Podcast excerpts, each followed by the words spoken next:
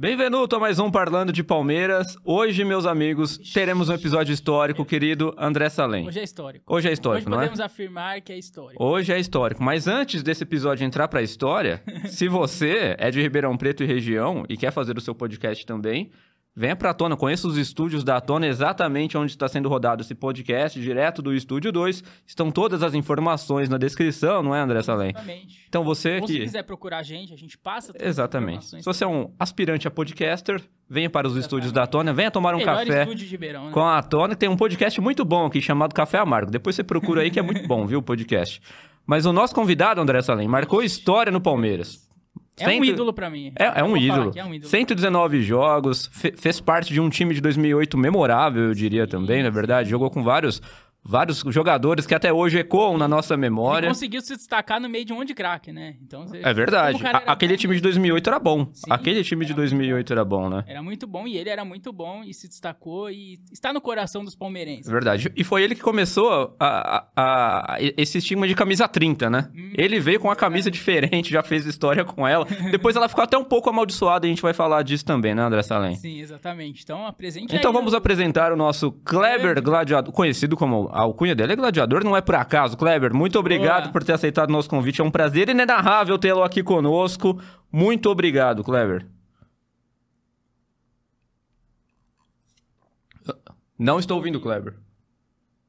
Desculpa Agora, que agora, tá agora. amputado, foi mal. Ah, tá. Aí lá era prazer, prazer é todo meu. É sempre bom falar para a torcida do Palmeiras, né? Carinho que eu tenho pelo clube. Então, mais uma vez aí poder falar com o palmeirense para mim é muito legal.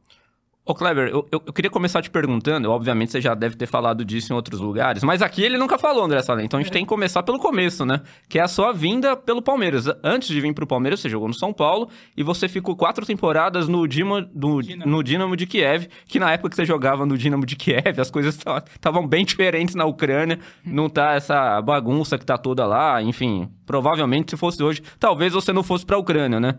Os tempos mudaram.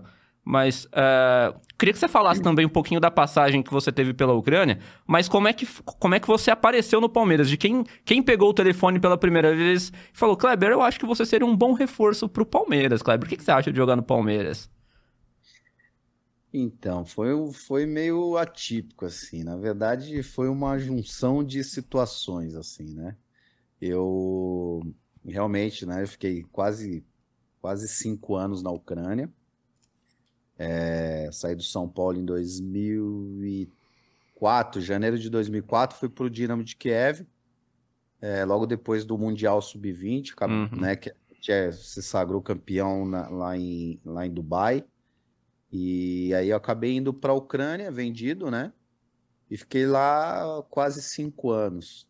Passei algumas dificuldades lá, normal, né? A gente teve é, uma situação também bem difícil lá, foi quando a Rússia ela retirou a, a- ela, ela fechou o gás que era que era levado para a Ucrânia, foi uma briga política lá e- e nessa época também o país meio que parou, os cidadãos, os cidadãos ucranianos foram para a rua. Isso logo no começo, seu lá? Não, isso depois de uns dois anos e meio, três anos que eu estava lá já. Então já estava bem adaptado. É, já estava adaptado, essa, essa situação aconteceu e foi, e foi bem séria na época, né? Ficou um bom tempo o povo na rua, um frio absurdo e, e eles desligaram lá o, a passagem de gás, né? Que é o que abastecia e aquecia a Ucrânia. Então a gente- eu peguei até um, um momento difícil, já tinha umas, umas rusgas ali entre ucranianos e russos. Uhum. Dessa vez o negócio ficou pior e acabou, né, que acabou indo pra guerra mesmo. Mas de brasileiros eles gostavam. Cara, a gente era muito bem tratado lá por ucraniano. O russo também gosta bastante de brasileiro, ele tem um respeito muito grande, principalmente quando é jogador de futebol, né? Eles sabem que, que o jogador de futebol brasileiro é é bem é bem reconhecido no mundo todo e lá não seria diferente, né? Sim. Mas é, lá foi bem bacana. Foram cinco anos muito, muito bons que eu passei lá. Sou muito grato ao Dínamo, muito grato às pessoas, os ucranianos, enfim. Você foi sozinho, Kleber, na época, não? cara, eu fui sozinho no começo, aí depois a mãe da minha filha foi, e, né? E, e aí ficou até mais fácil de se adaptar. Sim. Mas aí ficou pouco tempo também, depois voltou pro Brasil, enfim. Não aguentou Na o maior- frio. é, na- ah, não não é nem o frio, é, cara, várias situações, né? Era muito novo também, é, Uhum. 20 anos, enfim. É, E aí eu tive uma lesão lá, né, cara? Eu tive um problema no joelho lá, onde eu operei o joelho lá na Ucrânia. E aí eu fui fazer a fisioterapia no Santos, né? Que era o Filé. O Filé era Ah, um fisioterapeuta, né, bem, bem renomado. E até hoje é um Até cara hoje, bem. o Marcos fala que ele que salvou o Marcos, né? É. É, ele trabalhou no Palmeiras com a gente, é um cara espetacular, é um dos melhores na área, sem dúvida. E aí eu fui pro Santos tratar com o filé, Isso né? quando? 2007. Era o, era o Luxemburgo o técnico do Santos. Era o Luxemburgo no Santos, né? E 2007 era o Vanderlei. E eu tava ali tratando no Santos em 2007, né? O Dínamo perma- eh, permitiu que eu tratasse lá para me recuperar mais rápido. E, eh, a gente sabe que, que na Europa, principalmente naquela época, a, a fisioterapia era bem era bem contestada, tinha muita dificuldade, não era não era como no Brasil. Uhum. Aí eu acabei indo para o Brasil, tratar no Santos. E aí, quando eu comecei a me, me recuperar, né, às vezes ali eu fazia uns treinos com bola ali no próprio Santos ali, finalização, né, algum- algumas coisas ali, principalmente quando os, os jogadores não estavam, né, eu ficava ali, fazia um treino à parte. E aí o pessoal vendo já que a minha recuperação estava bem evoluída, o Vanderlei, cara, ele queria me levar para o Santos. Então ele viu ali a oportunidade de de repente eu ir para o Santos, né? Ali Hum, em 2008, né? Acabava a minha recuperação no final de 2007 e no começo da temporada ele tentar um empréstimo com o Dínamo para eu ir pro Santos. Mas ele te conheceu ali. O, o Vanderlei te conheceu conhece. ali no Santos. E conheceu ali, porque ele conhecia meu empresário. Meu empresário conhecia ele, conhecia o, o filé muito bem. E aí o, o, o Vanderlei, pô, vamos trazer ele para o Santos, tal, em 2008, né? A gente começa o ano com ele aqui, ele faz uma pré-temporada boa, né? E eu acho que vai ser bom pro Dínamo, enfim. E essa era a ideia a princípio. Uhum. Porém, o Dínamo, o, o Vanderlei acabou acertando a ida dele para o Palmeiras e não permaneceu no Santos. Uhum. E aí ele falou: porra, já que eu não vou ficar no Santos, então vem para o Palmeiras. E aí, né, o Palmeiras na época fez uma proposta de empréstimo. O empresário acabou levando para o Dínamo, que a princípio teve uma certa resistência, não queria emprestar, enfim. E aí a gente, né, pô, vai ser bom e tal, batemos o pé lá, né, até para até para recuperação, para continuar a recuperação melhor. Então, o Dínamo acabou me liberando aí por um ano de empréstimo. Foi quando eu fui pro Palmeiras em 2008. Foi um bom negócio pra Ô, todo mundo. Ô, Kleber, eu queria te perguntar, é, a gente citou aqui que você começou a jogar no São Paulo, né? É, esse retorno para se recuperar, você voltou pro Santos, né? Para se recuperar lá com o filé. Você tentou se tratar no São Paulo? Porque eu acho que foi mais ou menos na mesma época que o Denilson também tentou ir pro São Paulo se tratar e ele foi recusado lá, né? Não aceitaram ele, ele acabou indo pro Palmeiras. É, você tentou ah, se recuperar no São Paulo e eles fecharam as portas para você? Teve alguma coisa nesse sentido? Não, não teve nada disso. Eu nem. Ali a princípio, eu nem tentei tratar no São Paulo. Não- por- Não é que eu não tentei. A minha ideia não era nem tratar no Santos. A minha ideia Uhum. era tratar na Ucrânia mesmo. Aham. Era fazer minha cirurgia e tratar lá. Até porque minha, a minha cirurgia não foi feita no Brasil, foi feita na Áustria. Nossa. Eu Nossa. operei na Áustria, porque a gente estava numa pré-temporada lá na Áustria, é, é, os amistosos, enfim, e eu acabei me machucando lá. Eu operei meu joelho lá, e o meu tratamento foi no Brasil, porque, pô, ah, vem tratar no Brasil, é melhor e tal. Aí eu falei, ah, cara, vou ficar por aqui. Aí o, o meu empresário falou, conheço o Filé, que é um cara, pô, o cara que tratou o Ronaldo e tal, um cara, né, muito bem renomado. Sim. Aí eu falei, ah, tá bom, né, pode ser. Sim. Então, assim, eu não procurei o São Paulo. E eu tenho certeza que se eu procurasse na época o São Paulo para tratamento, Uhum. eles não recusaria. né? Eu conhecia médicos e fisioterapeutas ali que eu tinha uma amizade muito grande Uhum. e eu acredito que eles não iriam recusar. E, e minha vida inteira, eu primeiro que quando eu fui para a Ucrânia, eu não queria ir para a Ucrânia, eu queria Uhum. continuar no São Paulo jogando no São Paulo, que meu sonho era jogar no São Paulo e Aham. fazer a carreira lá. Eu vi os jogadores, então eu queria Uhum. ser né, um jogador que jogasse pelo São Paulo muitos anos. E quando eu saí, eu só conseguia me ver de volta no São Paulo. No São Paulo. Porque eu vivi 10 anos da minha vida no São Paulo, né? Eu cheguei lá muito cedo, eu cheguei lá com 11 anos de idade e saí praticamente com 20. Foram quase Nossa. 10 anos. É muito tempo. É muito tempo. Então eu vivi minha vida inteira, eu conhecia tudo que era funcionário. Então, assim, eu, eu, eu achava que um dia, se eu fosse retornar ao Brasil, eu retornaria para o São Paulo. E você tentou voltar pro São Paulo pra jogar? Teve alguma negociação que não deu certo? Então, aí que pegou, porque que aconteceu? O, o, Rodrigo, zagueiro, né? Na época, não sei se vocês vão recordar. Sim, sim. Sim. jogou na ponte e tal. Ele jogava comigo lá na Ucrânia, no Dínamo. E o Rodrigo, na época, ele estava sendo negociado com o Corinthians, com o Kia lá, Kia, Nossa. Kia, é, aquela MSI. Que né, era eu não me engano. bichinha. Isso. E ele estava sendo negociado com o Corinthians na época. O Corinthians procurava um zagueiro e ele estava sendo negociado. Só que aí o São Paulo meio que deu uma atravessada e, né, e ele gostava também do São Paulo, ele já tinha uma passagem pelo São Hum. Paulo, ele, né, queria retornar ao São Paulo. E aí o meu empresário, negociando o Rodrigo com o São Paulo também, na época ali, sentado numa reunião, comentou de mim, né? E falou, pô, vocês não querem tentar um empréstimo do Kleber? Ele tem interesse em voltar para o Brasil, ele queria jogar no Brasil e ele gosta muito do São Paulo, saiu daqui. E aí um cara lá no São Paulo falou, não, não temos interesse, não. Sempre É, assim, né? Cadê esse É. cara? É, ele é um jogador que a gente não tem interesse, é, um, é muito caicai. É, e, eu, e eu realmente no São Paulo ali eu era, era um pouco mais franzino e tal, eu era um pouco mais magro. Uhum. E aí na Ucrânia eu ganhei mais corpo, né? É. E aí na época o Rodrigo até sentado na frente do cara falou, pô, Kleber é caicai, porra, os caras Então- batem no É, então. na Conhecido pela lá, força, o cara né? não, É. é, o cara não cai de jeito nenhum.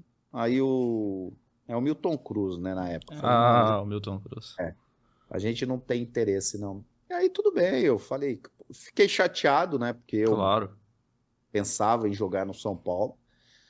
Mas aí, cara, acabei relevando, falei, ah, vambora, vamos tocar a vida e segue o baile. Mas você não queria ir pra Ucrânia por qual motivo específico, Kleber? É- Era o tempo que era muito, é, muito ruim pra gente que é brasileiro, a língua que é muito diferente da nossa, ou muito longe, o fato de você não conhecer ninguém, o nível Cara. não te interessava muito, o mercado era meio alternativo na época, ou tudo isso junto? Tudo isso, tudo isso. É, eu era, eu, eu era artilheiro da Copa Sul-Americana na época, uma, não sei se vocês lembram do jogo que teve uma briga contra o River Plate do São Sim. Paulo. Esse jogo eu não estava, justamente porque eu estava na seleção brasileira. Aham. sub-20 que a gente foi jogar o Mundial, que esse Mundial ele foi pro final do ano, porque no meio do ano lá em, no Emirados Árabes é muito quente, então empurraram esse Mundial pro final do ano. E foi justamente ali na, na acho que foi semifinal, final ali da Sul-Americana, eu não, não estava. Mas até ali eu era o artilheiro da Sul-Americana e convocado para a seleção sub-20. Então, sim, né, eu tinha passaporte italiano, né, eu tenho até hoje Aham. Facilitou, né? passaporte. É, então facilitava muita, muita coisa para mim. E, Uhum. o, e o mercado ucraniano ali, né, o futebol euro- é, do leste europeu, não era tão interessante para mim, porque eu achava que eu poderia ir para um mercado melhor, por, Sim. por ter várias coisas que me que me credenciava a isso, né? Passaporte, um bom momento no São Paulo, campeão com a seleção sub-20 mundial, né? 20 anos de idade apenas. Então eu achava que se eu ficasse um, dois anos ali, eu poderia ir para um time, para um centro maior. E não só por isso, por causa da língua, por causa do frio, porque eu gostava muito de São Paulo. Eu, pô, eu, eu gosto muito de São Paulo até hoje, né? E Minha família toda daí, meus amigos. Enfim, eu não tinha interesse naquele momento em sair para o leste europeu e eu fui meio que, né, um pouco meio que, ah, meu, tem que ir, porque o São Paulo também estava passando por Aham. uma situação financeira não tão boa. Você também ia ganhar melhor, provavelmente, né? Provavelmente. Não, eu ia ganhar mais do que lá, com certeza, mas, mas mesmo assim eu, eu, eu queria permanecer no São Paulo, pelo Uhum. menos mais uns dois anos. Mas enfim, é, acabei indo para a Ucrânia e, e graças a Deus fui. Não É, você ficou muito tempo lá, cara. Eu acho que a torcida deve lembrar muito de você, inclusive. Não sei se você recebe mensagem de ucraniano às vezes, porque você ficou bastante tempo lá. Fiquei, vira e mexe aí, o pessoal né, marca no Instagram, É, né, então. as redes sociais é, de, de torcedores e tal. E é legal, mas assim, o momento hoje na Ucrânia também, o pessoal acho que É. não tá muito preocupado em fazer esse tipo É a última das preocupações postagem. dele, com certeza. É. Então, assim, a gente, eu entendo super, entendo a situação que vive o país hoje. Infelizmente, vejo até jogadores que estiveram comigo lutando na guerra. Nossa, essa é loucura. É, participo, eu tenho alguns ali que eu sigo no Instagram e tem alguns, né, que inclusive estão envolvidos na guerra. Uhum. Sim, ô Kleber, mas aí você chega no Palmeiras em 2008 e você você tinha noção de que aquele time daria tão certo, jogaria tão bem, porque era um bom time, mas encaixou muito bem. Você encaixou com o Alex Mineiro, com o Valdívia, com o Diego Souza, o Pierre com o Martinez, com o Léo Lima, a dupla de zaga encaixou bem, o Henrique e o Gustavo. Enfim, era um time que funcionava muito bem como time. Tinha e- dois laterais É. fenomenais na época. e né? individualmente era muito bom. E eu vou falar isso, não é porque você tá aqui, mas eu já falei isso várias vezes, que o melhor time que eu vi do Palmeiras é esse de 2008. Ele, para mim, é melhor que qualquer time da era, da era Crefisa. É o melhor time que eu vi do Palmeiras.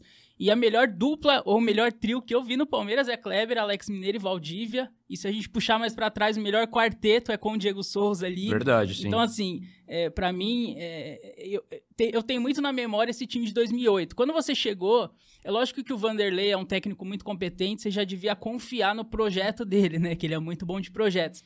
Mas você imaginaria que quando começou a contratar os jogadores, você falava, putz, esse time vai dar liga, vai jogar bem? Ou não, assim? Como que era a expectativa? Cara, eu vou te falar que eu, assim, eu cheguei até um pouco depois. Quando eu cheguei no Palmeiras, já tinha começado o Campeonato Paulista, eles já tinham feito dois, três jogos, é, já tinha praticamente um time, né? Um time ali pronto já, um time titular. Eu, eu encaixei nesse time, eu ganhei a minha posição nesse time. Eu não me lembro quem que, que jogava no meu lugar ali na época, mas eu lembro que Ah, tinha também um time. Tinha o Lene E ali, eu não sei se ele jogava. Não, ele era Não sei, reserva. cara. Ou se É, talvez jogava com a- ou se ou só jogava com atacante eu não, e três Ah. volantes. Eu não lembro exatamente. Aham. Sei que o, o primeiro, o segundo, o terceiro jogos eu, eu fiquei até no banco. eu- né? Teve um que eu entrei lá na Copa do Brasil, lá longe a gente foi. E ali eu fiz o gol, e aí dali eu comecei a já buscar o meu espaço. Mas assim, é óbvio que a gente. Claro que a gente sabe da competência do- da comissão, a gente sabe da competência dos jogadores, mas a gente já viu muitos, muitos elencos fortíssimos, sim. Não, não dá certo. Então acontece. Agora, óbvio que tinha tudo para dar certo pela qualidade técnica, né? Mas uma coisa que era muito bacana desse grupo e que foi muito importante é que não tinha ego, não tinha é, é, cara querer mais é, ser mais do que o outro, Vaidade, né? vaidade, vaidade, o ego de um não, não, não deixava ser mais. A gente tinha um grupo muito legal, muito bacana, todo mundo se gostava, era impressionante. Tanto é que ali no Paulista, ali os caras fazem os vídeos ali, que inclusive vazou depois. Ah, sim, Band. sim, lembro bem. O, o Leandro, os caras filmavam os, os, os quartos e tal, e a galera toda. Então, assim, era um grupo, velho, muito legal de trabalhar. Desde o Muito começo, né, cara? Deu, deu liga desde o início. Não é que ele foi dando liga ao, ao, ao longo dos meses. Não, ele já deu, já casou no comecinho do projeto mesmo ali. Impressionante. Foi uma coisa que me chamou muita atenção. Isso, isso não aconteceu em grupo nenhum que eu vivi na minha vida, que eu joguei na minha vida. Aham. Óbvio que a gente acabava se dando bem, mas assim, era demorava às vezes, né? Vai Sim. conhecendo o companheiro e tal. Mas esse grupo foi impressionante, porque foi logo de cara. Parece que todo mundo já se conhecia, todo mundo já se dava bem. Então, isso, isso facilitou muito. Sim. E o curioso é que o time foi montado naquele ano, né? Praticamente. O É. Alex chegou naquele ano, você, o Diego Souza, o Léo Lima, Léo Lima, o Henrique, O Leandro. o Helder ah, não. O Leandro já tava, né? e, e alguns reservas, o Denilson, o Lene, chegaram tudo naquele ano, né? Curioso, assim. O próprio treinador chegou O naquele próprio ano. treinador. É, cara. Foi. É. Foi incrível, cara. Rapidamente encaixou muito como time, né? É. E É, de e repente. talvez, talvez isso tenha ajudado, porque assim, se, se tivesse de repente um outro que já está há muitos anos lá e se acha já o dono É. do, do clube, né? Pode ser que tenha um pouco de vaidade e dificuldade, mas não, como chegou muita gente nova, então cada um tinha que buscar o seu espaço sem, né? Sem desmerecer ninguém, enfim. Eu acho É. que isso pode ter ajudado um pouco. O único que eu, que eu acho que já estava era Matos, Valdívia, é, Pierre. É, o Pierre já Mas tava. o Pierre tava há um ano, o Valdívia um ano e meio, pouco tempo. O Leandro tava acho que um ano, o Gustavo um ano, mas era. Ninguém tava muito tempo, só o Marcos, né? Assim, mas o Marcos não é um cara é, estrela, né? Pelo menos não parece ser. Exatamente. E, o Kleber, você falou que é, tinha uma identificação sua com o São Paulo. Hoje ninguém mais lembra. Eu acho que muita gente nem sabe que você jogou no São Paulo, né? Você hoje é conhecido como o Kleber que jogou no Palmeiras, o Kleber jogou no Grêmio, Cruzeiro. enfim, no Cruzeiro. é, eu acho que esses três times são mais fortes, assim. Mas é, dificilmente alguém vai lembrar que você jogou no São Paulo. Talvez nem o São Paulino hoje em dia, essa geração, saiba que você tem jogado no São Paulo. Impressionante. E quando você voltou, você poderia ter assinado com o Santos se o Luxemburgo continuasse no Santos. Provavelmente você poderia ter ido para o Santos. Você imaginou que você criaria uma identificação tão forte com o Palmeiras em tão pouco tempo, mesmo tendo vivido 10 anos no São Paulo? Você temeu que o seu passado, de repente, ali, fosse te atrapalhar em alguma coisa ou não? Não, não, porque assim, é, eu saí muito cedo do São Paulo, então é, é o que você disse. É, é, hoje, cara, praticamente nenhum São Paulino sabe que eu joguei no São Nem Paulo. não sabe. E já naquela época, quando eu voltei ali em 2008, muito São Paulino já não sabia que eu tinha passado pelo São Paulo, Verdade. porque eu joguei praticamente um ano só no profissional. Um Uhum. ano. só. Foi muito rápido, as coisas. E, e- e um ano, ainda assim, é, novembro, dezembro, praticamente eu já tinha saído do São Paulo, porque eu tive para sub-20 e foram quase dois meses de preparação. Entre preparação e mundial, foram dois meses fora. Então eu joguei, cara, sei lá, 10 meses, 9 meses no profissional Muito e já pouco, fui né? vendido. Aham. Então, profissional, eu fui, eu, por mais que eu tenha ficado muitos anos no São Paulo, profissional foi muito pouco. Uhum. Então, o torcedor São Paulino, ele não lembra muito, ele nem Sim. é o que eu falo, é- são raros São Paulinos que me vê e fala: "Pô, você jogou no São Paulo e tal".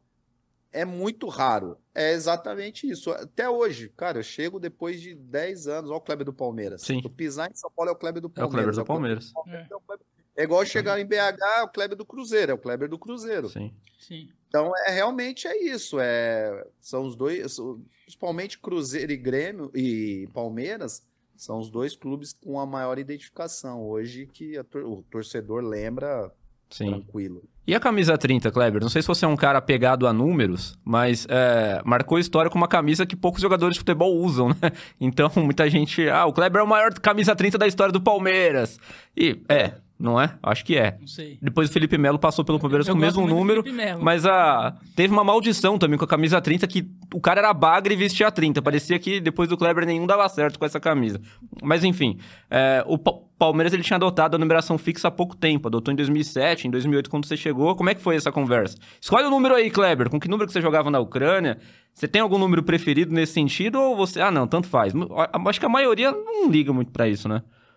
Não, nem ligava, cara. Eu lembro que foi meio que, tipo assim, ah, meu, não tem número, vai qualquer número. Ah, vai, cara. Foi assim, Foi porque assim. Simples assim. eu acho que a gente jogava Sul-Americana em 2008, né? Foi. Se não me engano. Foi. Foi. Então, em 2008 ali tinha numeração fixa e tal, né? Eu lembro até que eu joguei a Sul-Americana com a 25, que era Foi, até o- 25. Então, não, não tinha. Os caras chegaram e falaram, ah, ó, esse número tá com o fulano, esse número tá com o Beltrano, e qual o número seu? Eu falei, cara, pega qualquer camisa aí, vambora. ah, tá bom, toma 30, e foi assim que foi. Né? A 30, eu comecei a jogar com a 30 no Palmeiras, e aí no Cruzeiro, quando eu fui pro Cruzeiro, que falaram, pô, você né, já identificou com a 30 lá no Palmeiras, você não quer continuar usando a 30 porque né, a identificação que você teve lá Sim. com o Palmeiras, com a camisa 30, foi muito grande. Então, e aí continuou, e aí fui continuando, continuando, continuando, e meio que marcou a camisa Marcou. 30. Hoje é o K30, né? É, mas não teve, cara, não teve nada assim. Os caras, ah, meu, vai com a 30 mesmo, meio que deram a gama. Eu falei, ah, vambora, quero é jogar. É. E foi Sim. desse jeito. É, Ô Kleber, esse time de 2008, a gente falou que ele foi montado naquele, ti- naquele ano e ele foi desmontado naquele ano também, né? Praticamente não ficou ninguém pro ano que vem, pro ano seguinte, o Diego Souza, o Pierre, pouquíssimos ficaram. Você mesmo é um cara que saiu. A tua, tua situação era diferente, você tava por empréstimo, mas a maioria ali foi, foi vendido, enfim. É, você falou que era um grupo que era unido, vocês eh, se gostavam ali como grupo e tudo mais. É, por que, que você acha que, então, todo mundo saiu assim? Se era um grupo que gostava de estar no Palmeiras, você acha que é a diretoria que desfez do time? É- Era a comissão técnica, era empresários? N- não tinha um papo de vocês ali no vestiário tentar ficar, falar, não, vamos ficar, vamos ficar mais um ano, mais dois anos, vamos marcar a história aqui, aqui no clube? É, tinha algum papo no vestiário de querer ficar mais no Palmeiras? Ou, é, enfim, por que, que você acha que esse time desmontou muito rápido? Cara, esse time desmontou simplesmente por causa da Trafic. Uhum. A Trafic montou esse time. A Trafic tinha um projeto de jogadores mais novos de querer vender jogador. E, e não era o objetivo do Palmeiras uh, ser campeão. O objetivo da Trafic naquela época era vender jogador, era fazer dinheiro. Infelizmente.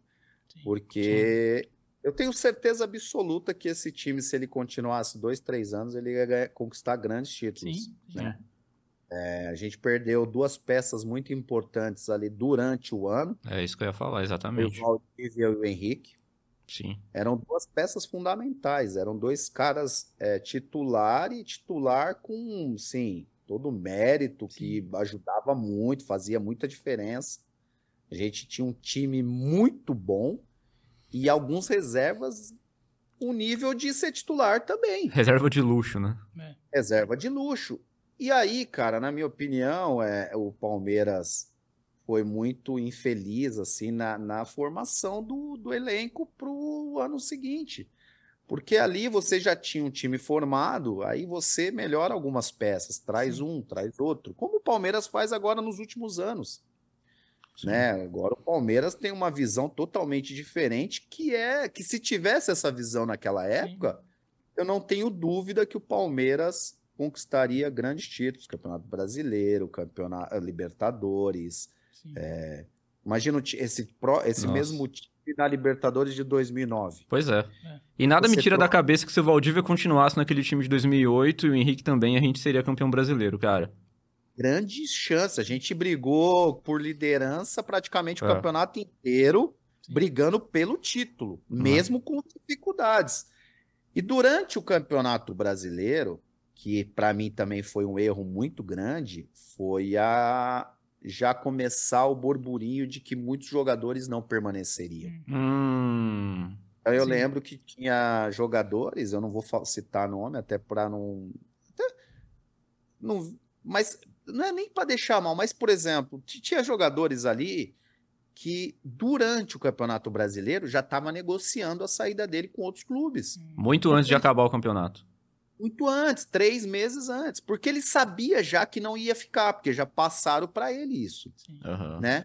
O empresário do cara já, já de alguns jogadores já estava vendo a possibilidade se ele vai ficar para o 2009 ou se ele vai ou não. Então aí vem o clube e fala não, a gente não tem interesse e aí o cara já estava procurando o clube. E para mim isso é uma coisa que atrapalha demais, entendeu? Então, Desmotiva o cara, você acha? Não só desmotiva, você tira o foco do cara, porque o cara tá aqui, pô, eu vou jogar Campeonato Brasileiro o ano que vem por outro clube, vou jogar Libertadores pelo outro clube, o outro clube lá precisa classificar, eu tô jogando aqui, enfim, Aham. é complicado isso. Eu acho que você acabou, você acaba tirando o foco do cara ali naquele momento. O cara, porra, o cara já tem que procurar casa em outro estado, em outra cidade. A família É. do cara já tá vendo escola. Então, é- é- eu acho que esse foi um erro do Palmeiras naquela, é- naquele ano.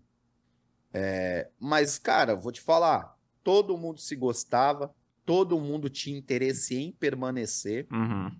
Só que Palmeiras não tinha interesse. A Trafic, né? Não, não digo É. nem o Palmeiras.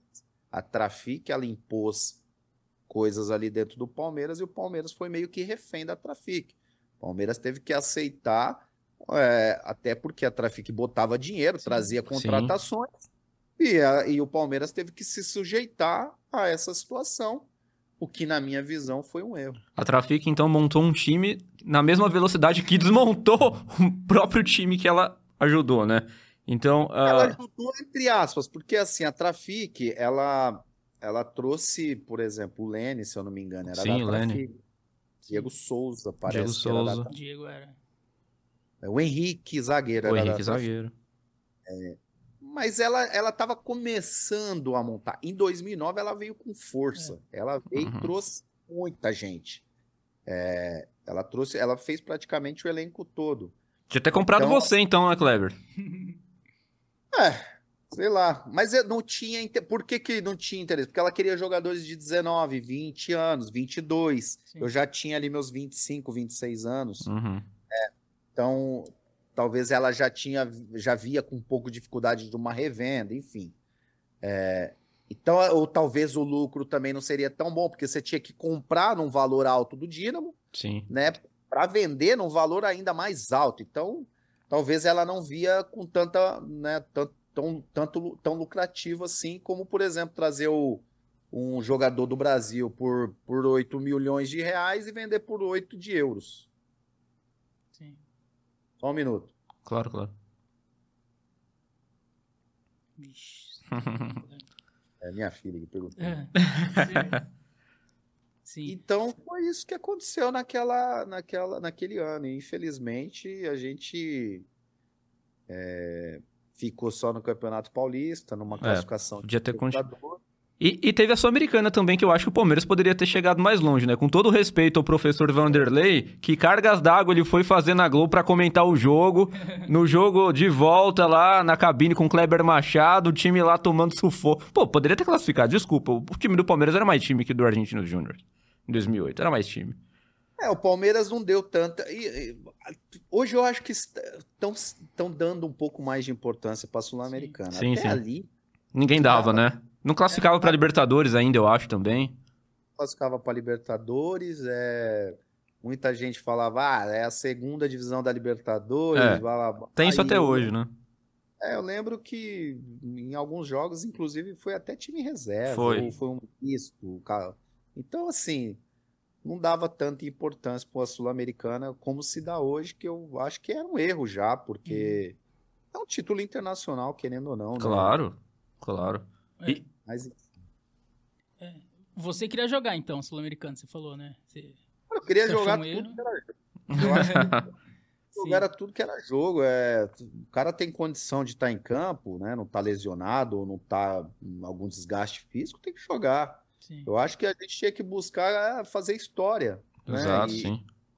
É sempre legal. Você, você- tem campeonatos hoje que você não dá importância, mas que daqui a alguns anos ele fica importante. Claro. E, ah, quem ganhou? Você já foi campeão da Sul-Americana? Foi lá, Sim. lá em. ah, o cara não vai saber se naquele ano era importante ou não. O cara falou, foi campeão da Sul-Americana, pronto e acabou. O Inter se gaba de ter sido campeão de tudo, e um desse tudo tá aquela Sul-Americana de 2008 que o Palmeiras poderia ter, assim, Exato. É. poderia ter feito alguma Exatamente. coisa. Sim. Eu queria te perguntar, então, é, em, em cima disso, rapidinho, você falou que você queria ganhar, você queria jogar, você queria ganhar tudo, e a gente via muito você como um torcedor ali em campo, né? Você sempre se entregou, se doou, é, e particularmente eu acho que você tinha um estilo muito parecido com o do Edmundo. Que é, é, é, esse, esse estilo de brigador, de raça, de querer ganhar sempre, eu via muito o Edmundo em você. É, você, é, isso já é público que você era corintiano na infância e tal, de- depois você jogou no São Paulo, mas eu acredito que você acompanhava o Palmeiras nos anos 90, que era um, um dos melhores times do Brasil, se não o melhor time do Brasil. É, realmente você tinha alguma inspiração no Edmundo ou em algum jogador do Palmeiras? Você via aquele Palmeiras da Parmalat e falava, pô, seria legal jogar lá um dia? Ou o seu lado corintiano nunca deixou admirar o Edmundo e alguém do Palmeiras dos anos 90? Você só queria que perdesse todos os jogos?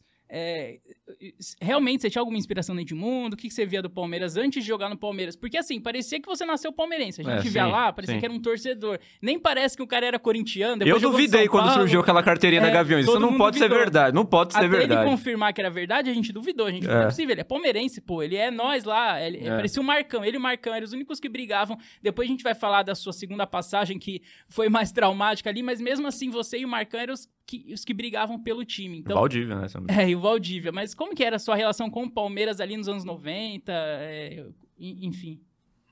Cara, eu vou te falar que os, o, o, pra mim o, a imagem que eu tenho de futebol foi quando eu aprendi a amar futebol, foi na década de 90. Que Aham. pra mim é a década mais legal do futebol, assim. Foi a Sim. melhor época do futebol. Eu amava o Edmundo. Eu amava o Edmundo. É. Eu amava o, o Romário. Sim. Eu gostava, depois veio o Paulo Nunes, enfim, eu gostava muito desses caras. E não porque jogava no Palmeiras, jogava no São Paulo, jogava no. Não, eu gostava porque eu gostava do estilo dos caras. Como eu gostava muito do Viola no Corinthians, como eu gostava muito do Marcelinho, provavelmente. Marcelinho Giovanni no Giovanni no Santos, Santos. o próprio Donizete e Túlio Maravilha no Botafogo. Verdade. Eu adorava esses caras. Túlio era massa. Muito legal, era uma época muito bacana de se ver futebol, uma brincadeira, uma zoação, né? Renato Gaúcho no Fluminense, eu gostava muito desses caras pela personalidade Sim. dos caras, identificava muito com esses jogadores, independente da camisa que eles vestiam. Sim. E, cara, assim, eu é, é mais ou menos isso. Eu, minha família, por parte de mãe, ela é 100% palmeirense Uhum. Italiano, todos, Uhum. todos, todos. Parte de mãe, minha mãe até meus primos, meus tios são todos palmeirenses. O meu pai é corintiano e a família do meu pai tem corintiano, tem santista, tem São Paulino, Uhum. tem homem de Pureba. Já do meu, da minha mãe não, é todo mundo palmeirense. Quando eu cheguei no Palmeiras, cara, é, pô, a loucura virou, né? A galera ficou toda eufórica. Seu pai Assim. te deserdou ou não? Nada, meu cara. Putz, aqui. Não- nem eu imaginava que meu pai fosse fazer coisas que ele fazia. Meu pai vestiu É. a camisa do, Vi- Sério? Caramba, cara. vestiu a camisa do Palmeiras e hoje ele já não é nem tão corintiano como ele já foi na década em anos passados. Aham. Por quê? Ele torcia era primeiro pra mim. Ele queria ver o filho Claro. dele feliz, bem, jogando bem, dando alegria pras pessoas. E querendo ou não, cara, aquilo ali uniu muito a minha família quando eu voltei pro Palmeiras. Sua mãe deve ter gostado muito mais do que seu pai, com certeza. É, minha mãe ficava tirando foto minha, tipo, eu indo pra concentração, minha mãe ficava me filmando. Olha, meu filho, com a camisa do Palmeiras, eu todo de uniforme, com a, com a bolsa indo pra concentração, ela filmando, tirando foto. Então aquilo ajudou a unir muita, minha, muito a minha família. Então quando Uhum. tinha Palmeiras, porra, a galera toda se reunia lá em casa e ficava, né, torcia, fazia, e lutava casa, era meus primos, era meus tios, enfim. Isso, cara, foi me, me dando muito. me deixando muito feliz, ver aquilo tudo, vendo que, que, o que estava acontecendo dentro da minha família, como que aquilo estava mexendo com as pessoas dentro da minha família. E isso foi me deixando muito feliz. E foi me fazendo gostar cada vez mais do Palmeiras, gostar do Palmeiras, né? Eu nunca imaginei realmente jogar no Palmeiras, não porque nada contra o Palmeiras, mas nunca imaginei porque eu nunca me imaginei jogar no É. Corinthians quando eu virei Aham. profissional Aham. eu comecei a jogar realmente num alto nível, eu queria jogar no São Paulo. Sim. Porque eu sentia o São Paulo. Eu nunca quis jogar. Eu, chegou numa, numa fase ali de. Quando eu virei profissional em 2003, eu já não pensava mais em jogar no Corinthians. Eu pensei em jogar em Corinthians quando eu era criança. Sim. Depois disso, não mais. Então eu também não pensava em jogar no Palmeiras nem no Santos. Eu queria jogar no São Paulo. Já era São eu Paulino. É, porque eu vivi 10 anos lá dentro. É, não eu tem gostava como, né? é. E isso começou a acontecer comigo no Palmeiras. Eu vivi o Palmeiras. Sim. Então, quando você começa a viver clube dia a dia, torcedor, funcionário, né? É, A gente foi campeão paulista, eu saía na rua, a galera, Sim. o Kleber do Palmeiras, porra, ia em restaurante, você comia, os caras, não, não paga nada, aqui é Palmeiras, não sei o quê. Isso é bom, hein? Era, porra, é- por quê? Porque, e outro, o Palmeiras teve uma, uma é, tem uma situação bacana que o Palmeiras ele tava há muito tempo sem ganhar. Verdade. Uma fila enorme. Sim. Exato, a galera, o palmeirense ele tava sofrendo. E, e aquele título ali, ah, porra, muita gente fala, ah, foi um paulista. Cara, pra muita gente significou muito. É, Pra nós, por exemplo, pode ter certeza. É o Exatamente. título pros- da nossa geração. É, ué.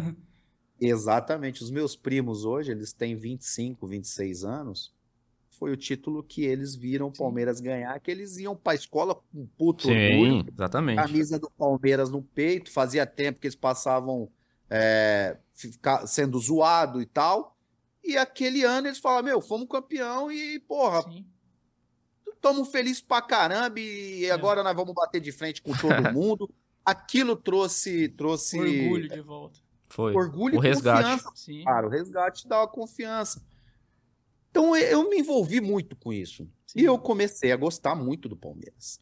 E os jogadores Então, perdem essa, essa, essa fixação pelo próprio time de infância, Kleber. A gente sabe que todo jogador tem um time, mas nem sempre o jogador É. tem a felicidade de jogar no time que ele torcia quando ele era criança. Isso às vezes não acontece. Se acontece, legal, mas se não acontece. Só o Veiga é palmeirense. É, o Veiga é palmeirense. Só. O Zé Rafael também, né? É, não sei. É, os- acho que os dois são palmeirenses. Mas, é, pe- pelo tempo que você teve de vestiário, é, fez vários amigos e tudo mais.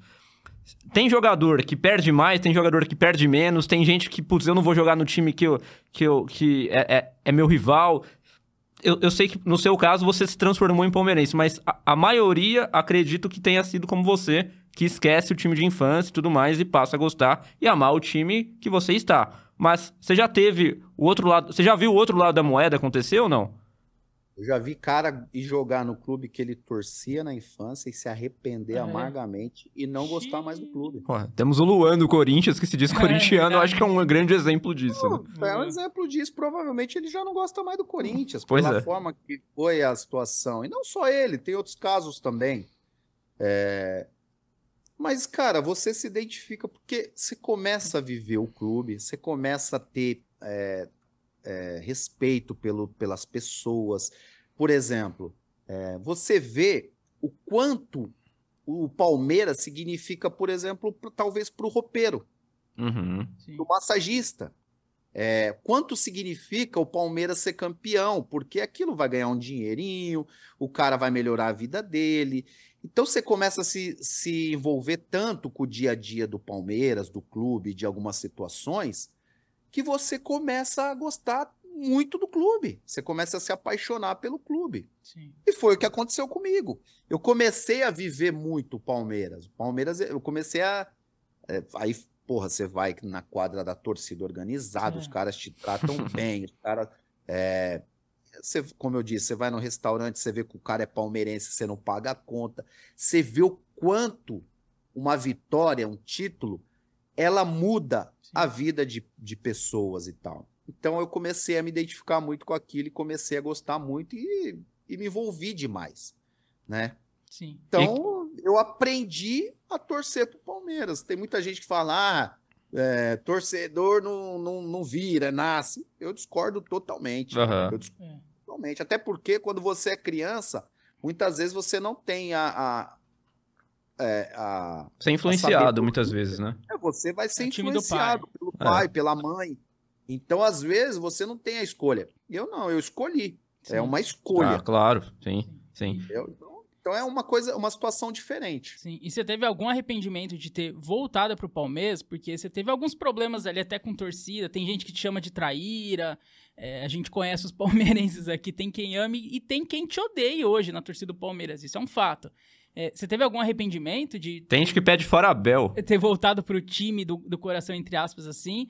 É, não, não foi uma passagem tão boa ali, teve, enfim, briga com o treinador, depois a gente vai falar um pouquinho disso, mas teve algum arrependimento ou não? Que você estava bem no Cruzeiro ali, né? Não, não tenho arrependimento. Assim, eu tenho.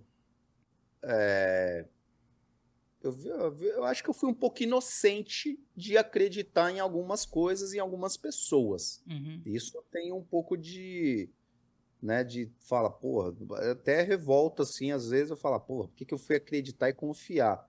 Mas é aprender, né? Vivendo e aprendendo. Eu não tenho arrependimento de voltar pro Palmeiras, muito pelo contrário. É o clube que eu gostava, a ci- cidade que eu moro, né? Família toda palmeirense. Tem muita gente que chama de tudo, né? Tem, tem gente que. É como você disse, o Abel fora, tem gente que quer. Dudu. Oh, tem louco pra tudo. Tem, tem cara, é... e eu não, não vejo, por exemplo, se você perguntar assim pro palmeirense, tá, traíra. Agora, se você perguntar para ele explicar o porquê, ele não vai conseguir. É. Por é. quê? É, tá... Ele não vai conseguir te explicar. Ele Sim. não vai conseguir.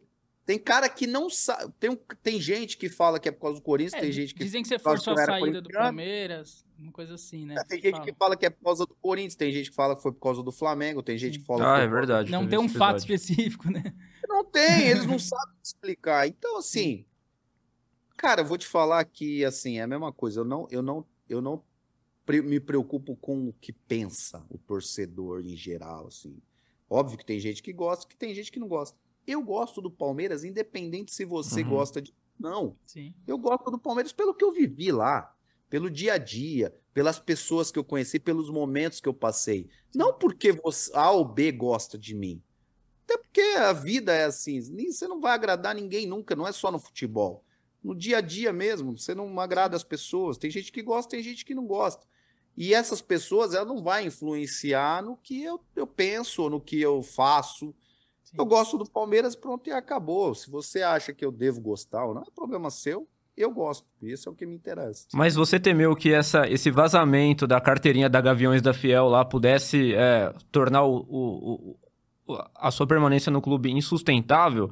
Eu não sei quem vazou. Você lembra quem vazou? Vamos dar nome aos bois foi aqui. Foi a própria torcida do Corinthians. Ah, foi, na véspera do clássico. Ah, foi a torcida do Corinthians mesmo foi. que vazou? Foi na véspera do foi. clássico. Como é que você recebeu essa notícia, Kleber? Falou, putz, como é que os caras foram achar isso, cara? Presidente da Mancha me ligou. Ah, é. Quem te ligou? Presidente da Mancha. Ah, Presidente da é, torcida é, da Mancha. Era o Paulo Serdã, né? Não, era o André ah, Guerra ah, na época. Ah, sim. Aham.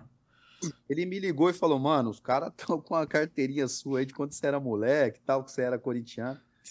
É verdade? Eu falei, mano, é verdade. Você recebeu de boa, assim? Ah, é verdade. Fazer o quê, né? Eu falo, porra, é verdade. Vai falar que não é? Fala, não, não tem como, não, não, não vou negar. É, não tem como.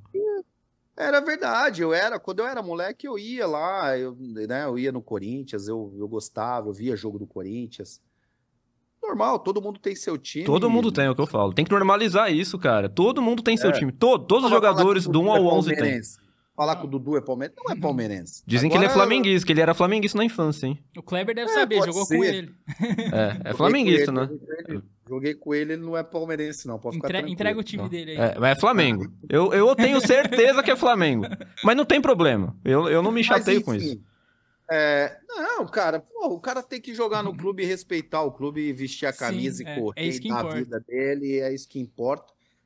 Eu, e é o que eu acho, porra, hoje se você falar qual time você torce pro Dudu? Palmeiras. Qual time que o Dudu Pô, tem como Palmeiras. ser diferente. Sim. Por claro. que ele torce pro Palmeiras? Porque ele viveu o Palmeiras, Sim. ele se identificou com o clube, ele viu o respeito que os caras têm por ele, enfim. Por isso que ele virou. Ué, faz parte. Não. Mas enfim, que, o que aconteceu foi isso. No, na, na, na véspera ali do clássico, os caras soltaram até para provocar e tal, enfim. E foi isso que aconteceu, cara. E me perguntaram, Sim. o presidente da, da, da Mancha na, na, época me perguntou, falei, cara, é verdade. E fui, foda tem nada a ver. Vou jogar igual, vou jogar, vou correr, Até mais. vou fazer gol nos caras, vou fazer gol nos caras, vou comemorar. Se tiver que provocar, vou provocar. Se tiver que brigar, vou brigar. Não Sim. vai ser nada diferente do que sempre foi. Né? Inclusive, a gente já tinha jogado com o Corinthians antes. Já quase teve uma pancadaria entre eu e, o, e alguns jogadores do Corinthians lá. E... Normal. É essa, normal, é briga de jogo, cada um defende o seu. E não tem nada a ver. Sim. Ô, Kleber, mas esse, quando você voltou pro Palmeiras em 2010, né? Você voltou ali acho que no meio do ano. É, o time é, não era ruim até, né? Aquele time do Palmeiras. Porque chegou o Valdívia também, chegou você, que é um grande jogador, tinha o Marcos Assunção. É, enfim, era um time que estava sendo montado ali, que era promissor até. O Palmeirense estava tendo esperança porque a gente vinha de um 2008 bom, 2009 bom, 2010. E aí tem a volta do Filipão, né? Que o Palmeirense ama o Filipão e a gente tinha muita esperança no Filipão. É, o Filipão é um cara que você é, admirava ele e perdeu essa admiração, você não tinha nenhum sentimento por ele, porque, pô, com certeza você vibrou com a Copa de 2002 ali, e você acompanhava o futebol nos anos 90, ele era um, um rei nos anos 90, né? O Filipão era o cara, é, dirigiu o Chelsea e tudo mais. Era um sonho de trabalhar com o Filipão e depois teve alguma decepção? É, que, que, que, que você pode falar dessa chegada ali com o Filipão? Desde o começo você já teve problema com ele ali? Não, não, não. Não tinha problema com ele no começo. É, E o meu problema com ele, deixar bem claro que o meu problema com ele seria o problema com qualquer um treinador, dependente de quem seja. Uhum. Eu, ti- eu tenho respeito até hoje por ele, pelo que ele foi, pela carreira vitoriosa que ele tem, tenho muito respeito por tudo que ele conquistou, mas a minha experiência com ele não foi boa. Aham. Como tem outros jogadores também que teve experiências dele, eu conheço outros jogadores que também teve experiência com ele que não foram boas. Né? O Emerson, volante, que jogou na seleção brasileira, não foi para a Copa, ele cortou o Emerson, o Emerson, cara.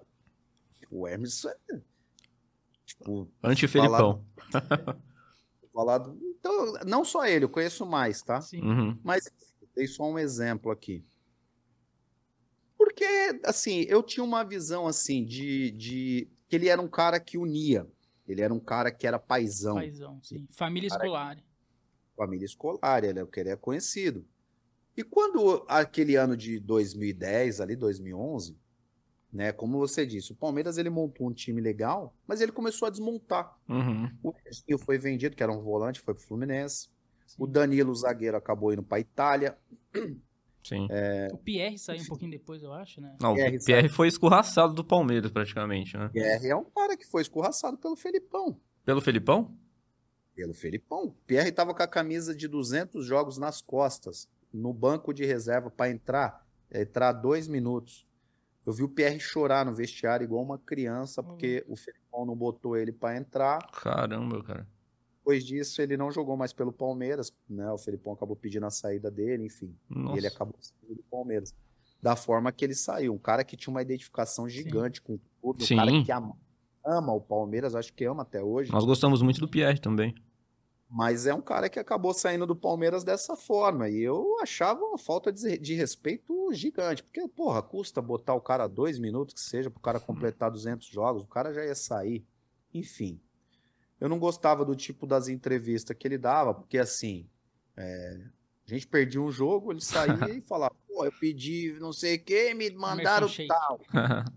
É, então, então eu não gostava desse tipo de declaração, porque a gente tinha um time muito limitado, né? Com muita dificuldade técnica. Jogadores que vinham de, de times menores. Uhum. Uhum. Velho, você jogar no, na. com Todo respeito, mas você jogar no. No Novo. Horizonte, jogar no Palmeiras é muito diferente. Claro. É mu- a diferença Sim, é gigantesca. sim. Então, por exemplo, se você não der confiança para esses caras, se você não ajudar os caras, os caras pô, já, já é muito diferente para os caras. Imagina se você ainda não dá confiança para esses jogadores. Então, eu achava que era errado você chegar numa entrevista, numa coletiva depois de um jogo e falar, pô, fulano faz isso, fulano. E dava nomes. sim. Então, eu era contra isso. Eu sempre fui contra. E não era só você, acredito eu, que tinha mais, tinha mais Eu sou gente insatisfeita, então. Óbvio, eu sou contra até hoje. Sou Uhum. contra até hoje. Quando Uhum. o, treinador vai e lava roupa suja na, na imprensa, fa- dá nome e fala que fulano, Beltrano. Cara, roupa suja se lava lá no vestiário, Aham. né? Homem, homem com homem, cara a cara, frente a frente, e vocês resolvem o problema lá. E não expor Uhum. para a torcida, principalmente, porque eu lembro que a gente chegava para jogar no Pacaembu, a torcida do Palmeiras cantava au, au, au, Felipão é genial, Marcão, Marcão, Marcão, e o resto era bosta. Vaiava o time inteiro. Mas você também era poupado da- da- das, chica- Não era, das críticas, não não era. era? Depois dali eu já comecei a ser vaiado. Depois dessa situação, comecei já a ser Uhum. vaiado. Por causa, por causa disso. Que eu já fui bater de frente com ele. Então, é, isso já me, me incomodava, porque eu achava errado você colocar os caras né, Sim. nessa fogueira. Então, Sim, claro. é, essa minha briga com ele. Meu problema foi. E seria, de repito, com qualquer treinador, independente do nome. Eu seria contra. Até porque a gente teve um problema lá de, né, o jogador que foi agredido pela torcida, Foi o João, João Vitor, não foi? João Vitor. E um dos motivos, na minha visão, é esse. Quando você expõe o jogador, o jogador vai sair na rua, vai levar o filho na escola, vai, né? Porque o Felipão, cara, ele tem um nome muito forte no Sim, futebol. sim. Felipão falando é o Felipão, não é o Zezinho da padaria. né? Então, o Felipão falando, ela, ele tem um peso muito, muito forte no que ele fala. Então, o torcedor, quando porra, você fala que o fulano de tal é uma porcaria, o, esse fulano de tal não vai poder levar o filho no dia seguinte da escola porque vai ser cobrado na rua. Sim. Então, é, era isso que eu achava errado. E vocês e falavam foi... isso com o Felipão, Kleber? Pô, não precisa expor assim, ô professor. Não precisa expor desse jeito. Ou pra diretoria, é. já reclamava pra diretoria alguma coisa? Foi quando teve a discussão, foi quando teve a briga dentro do vestiário lá que eu fui. Aí foi o estopim, falei, né? Foi estopim ali. Eu já falei para ele, falei, ó, você tá falando isso, tá errado, tá errado, tá errado. E aí, ó, olha que ponto chegou a situação. O jogador foi agredido aí, né? Então, olha aí que ponto chega o negócio. E precisava chegar uh, a, a, esse extremo, Kleber? Você ter saído do clube, e, e, nem o Felipão ter saído também, não tinha como vocês realmente se entenderem? Chegarem num denominador comum? Pode ser que. Pode até. Talvez até teria se você tivesse um presidente competente, um diretor de futebol. O presidente na época do Palmeiras era o Tirone, né? 2000 bundão, bunda mole, entendeu? Não tem Ele como. era mesmo. É porque o Felipão era presidente também na época, é, não tinha presidente. Exatamente. Se você bota o treinador ah. para ser o presidente, o treinador, o diretor de futebol, querendo ou não, velho, vai ficar sobrecarregado, vai ser muito desgastante, o cara tem que resolver tudo, né? É, e, e, a gente tinha muito problema dentro do Palmeiras. Infelizmente, o Palmeiras, com todo o respeito que eu tenho pro Palmeiras, porra, amo o Palmeiras, mas era uma várzea. Uhum, a gente sabe bem disso. É, naquela época era uma várzea, era uma bagunça danada. O Tirone, o time caindo para a segunda divisão, o Tirone foi pego na, praia, tomando água de coco. Pô, tá de brincadeira. Os caras jogando, os caras jogando uhum. na, no, no, lugar e ele num outro lugar na praia. Uhum. Então era, era esse o Palmeiras da época, infelizmente. Sim. Ô Kleber, vocês pensaram em algum momento fazer corpo mole para derrubar o Filipão? Ou isso não existe no futebol? É lenda urbana? Ou vocês nunca pensaram nisso? Nunca, jamais. nem passou pela é. cabeça de nenhum atleta ali fazer corpo mole. Se tentaram, corpo... conseguiram então, porque no ano seguinte foram rebaixados, né? É, não, eu acho que não foi. Eu acho que era a limitação. Era ruindade mesmo. Era a limitação do elenco. É, né? Exato. Não era um time muito de. Era muita dificuldade ali. Por, uhum. Cara, e o Palmeiras foi campeão da Copa do Brasil uhum. com esse time. É. E você sentiu alguma coisa, Kleber? Quando o Palmeiras foi campeão, você falou, putz, poderia estar tá ali. Se não fosse Felipão, se, se a gente tivesse entrado num acordo. Porque era para você estar tá naquele time do Palmeiras, de 2012. Era, mas, era pra você estar tá lá. É, mas não, sinceramente, cara, não, não, passou isso pela minha cabeça, não. E assim, eu, eu juro para você, eu sabia que ia dar ruim lá. Eu sabia. Mas a esse ponto? Eu, a, a, ponto de cair, porque assim, a ponto de cair ou a ponto de ter uma, uma situação pior com a torcida, de, de bater, agredir, invadir ali, ter uma situação. Porque era muito problema, era muito problema, era muito difícil trabalhar ali no Palmeiras naquela época. Era lei. Cara, o Palmeiras sempre foi gostoso no, na, no quesito. É, o ambiente ali de trabalho dos jogadores e tal é uhum. é legal. É legal. O problema é o que vem de, principalmente da diretoria. É. O externo do Palmeiras naquela época ali era muito ruim. Diretoria era muito incompetente, era muita bagunça. Entendeu? Então, assim, é... mas o dia a dia ali com os jogadores era muito legal. Pô, a torcida do Palmeiras é uma torcida gigante, mano. Você sai na rua, todo Sim. mundo te conhece, os caras te respeitam. É legal isso. Sim. Agora, ali, essa questão ali de, de a diretoria, era muito difícil, era muito difícil. Mas quando você não gosta do treinador, imagino que seja muito mais difícil você trabalhar. A, a, além de você, depois do ocorrido, você uhum. provavelmente sabe o que eu vou te perguntar, mas é, tinha mais gente que queria não ter feito a mesma coisa que você, mas que ficou com um ranço também do Felipão, que não, não suportava mais trabalhar com ele, mesmo assim tinha que trabalhar diariamente. Como, como é que é? Sei lá. De, quantos por cento daquele elenco do Palmeiras não suportava mais o Felipão de fato? Eu não sei suportar. Eu sei que muita gente não estava não, tava infeliz. Uhum. Né? Então, por exemplo, eu conheço jogador que moleque da base que estava subindo, por exemplo, porra, moleque chutando ali, é, é, por exemplo, fazendo finalização. Isso eu uhum. vi, isso eu vivi lá dentro, isso eu vi. O cara fazendo uma finalização, aí errava um chute o auxiliar do Felipão na época falava assim, porra, Pô, esse moleque é muito ruim. Quem subiu essa bosta? Mentira, Porra, o Mortosa falava isso. Desse jeito, com o Putz. menino lá. Com o menino lá. Só que esse menino tem 19, 20 anos. Então, quando você fala isso para um menino dessa idade, é, cara, o moleque já vai, vai começar a ficar com medo, já perde a confiança. Só que a gente esquece que esse moleque, em algum momento, ele vai precisar entrar em campo, ele vai precisar jogar, porque vai precisar É, ajudar a claro. gente. Em algum momento, Sim. ele vai ter que ajudar a gente Sim. né? E naquela época tinha muito menino subindo, Patrick, volante, é, meia ali, o, o Vinícius, que era um moleque, um menino muito novo, é, tinha o lateral direito, Luiz Felipe, né? Se eu não me Ah, é, engano, Luiz Felipe, né? Era bom. Gabriel, lateral esquerdo, que Sim. acabou indo para Itália. Ambidestro, né? Ele até aposentou, né? Ele era ambidestro, eles, né? Não sei, aposentou? Aposentou. Não foi? Não sei, Acho que aposentou. Acho que já aposentou. não sei. Enfim, tinha uma molecada subindo, Aham. uma molecada, inclusive, que boa até, né? Jogavam bem os meninos ali, mas eram, né? Era muito. Os moleques eram escorraçados, velho. Então eu achava isso uma falta de, de respeito e tal. Sim. E eu discordava disso tudo. Infelizmente, eu discordava disso tudo e acabei, eu acabei que eu falei. Por exemplo, pra você ter ideia, por exemplo, a gente teve esse problema lá no vestiário com o Felipão quando a gente não foi pro jogo do Flamengo.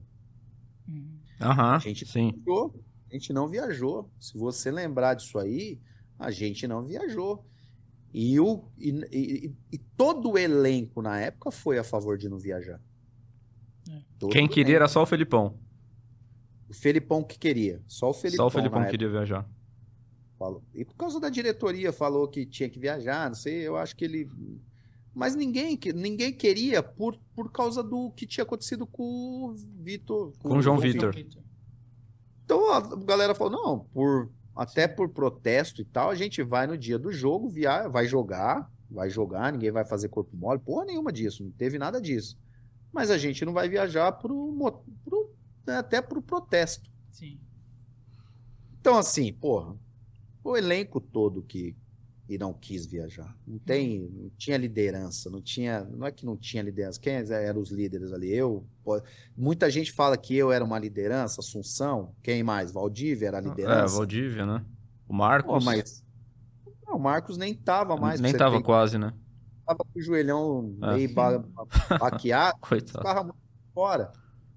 Eu não sei nem se o Valdívia tava, ou se o Valdívia tava lesionado. Então, assim, Esse é o outro que Foi sofria. porque muita gente estava insatisfeita, meu. Muita gente estava insatisfeita. Por isso que não viajou e muita gente foi a favor, porque achava errado isso. É, Então, é, foi isso, cara. Foi isso que aconteceu. Você já vislumbrava então que o pior poderia acontecer como de fato aconteceu. Achava, achava que ia acontecer alguma coisa ruim, né? Porque, assim, já vinha indícios, já tinha muito indícios. Uhum. Muita. É, Por exemplo, teve um problema de, de um jogador, foi o Luan, se eu não me engano, ou o Tadeu, não me lembro agora de cabeça. Pegaram eles numa, numa, numa balada lá em São Paulo. A torcida pegou os caras, deram uma, deram uma prensada neles lá Nossa. dentro. Lembrava disso. É, não bateram nos caras, mas chegaram, ó, vaza, vaza, que Aham. senão o negócio vai ruim, enfim. Então, os caras já estavam atrás. E parece que, o eh, se eu não me engano, o Felipão falava pro. Né, às vezes falava até pro próprio torcedor, fala, não, ó, encontrar os caras na, na, na, noite aí pode dar uma prensada. É, velho. É, aquela pensamento de 1900 e bolinha. Meu Deus Então, do céu.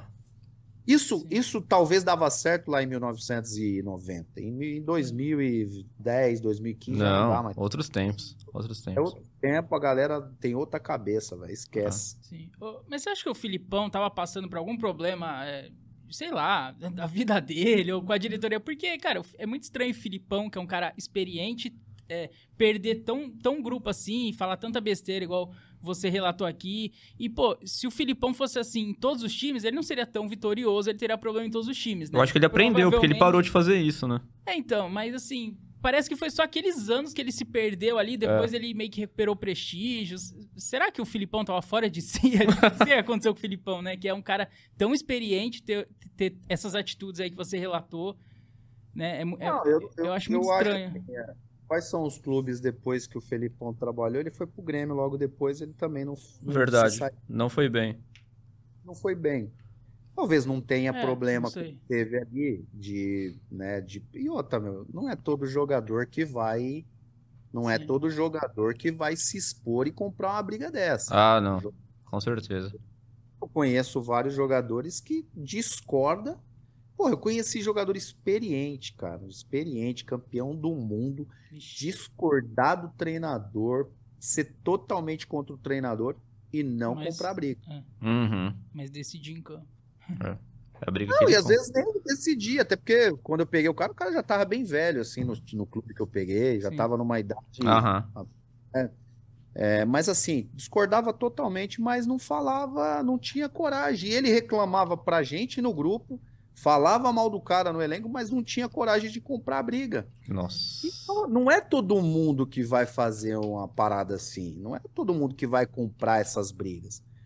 É, e eu acho assim, eu, é, eu acho que ele, por exemplo, você pegar aí, você vai falar, pô, no Grêmio ele não foi bem, na minha visão, ele não tinha ido bem. É, no Aí Palmeiras ficou em 2018 ele foi bem, voltou. Depois no Atlético Paranaense ele foi bem. É. Agora no Atlético Mineiro ele tá bem. Mas ele teve um É. período ali que foi o período 7x1. Ele teve um período ruim ali. Bem né? ruim, é. Sim. É que, assim, depende do que é bem. Pra mim, é, o bem é o quê? Ser campeão ou é fazer uma boa campanha com elenco com. Ou é, pra mim, o Atlético tem que ser campeão. Não, é, Flamengo. isso, sem dúvida. Pra mim, o Flamengo ano passado tinha que ser campeão. Não pode. Um clube que custa o que custa, é, com a folha salarial que tem, tem que ganhar título. Uhum. Não pode. Não pode não ganhar título. É a mesma Sim. coisa o Atlético Mineiro. Pra mim, o Atlético Mineiro tem que ganhar título. Né? Sim. Porque, até porque o último título brasileiro, quem ganhou foi quem? O né? Cuca. No Atlético foi o. Cuca. Então, o, o Felipão ele fez uma boa campanha no Atlético Paranaense, realmente. Mas eu acho que o Felipão ele acertou numa coisa. É. Ele acertou em trocar o auxiliar, Auxiliar, dele. sim. Ah. Fala, é. É, que, que o Murto... A gente Logo- achava que o Murtosa não fazia nada, então pelo que você tá contando, ele fazia e não era boa coisa, né? Não, eu acho que ele era. Cara, os caras tinham uma visão, uma cabeça muito da de 1990, 1980 e pouco. Era, e não é mais, mano. Não adianta. Não dá pra você agora é, xingar o cara, né? Hoje você se, hoje o, cara tem contrato, ele senta no contrato, ele fica no clube. É, enfim, não, não dá mais pra ter certo tipo de Sim. comportamento.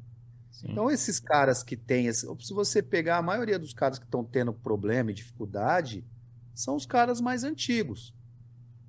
Sim. O, o Vanderlei trocou. Eu ia te o perguntar, o cara- que, que você acha do Luxemburgo hoje em dia, que falam que tá ultrapassado também? O que você acha dele? Acho também que tem um pouco de dificuldade. Peguei ele no Grêmio, ele ali com um pouco de dificuldade, até por causa disso também. Comprar, ele brigava muito. Ah, é?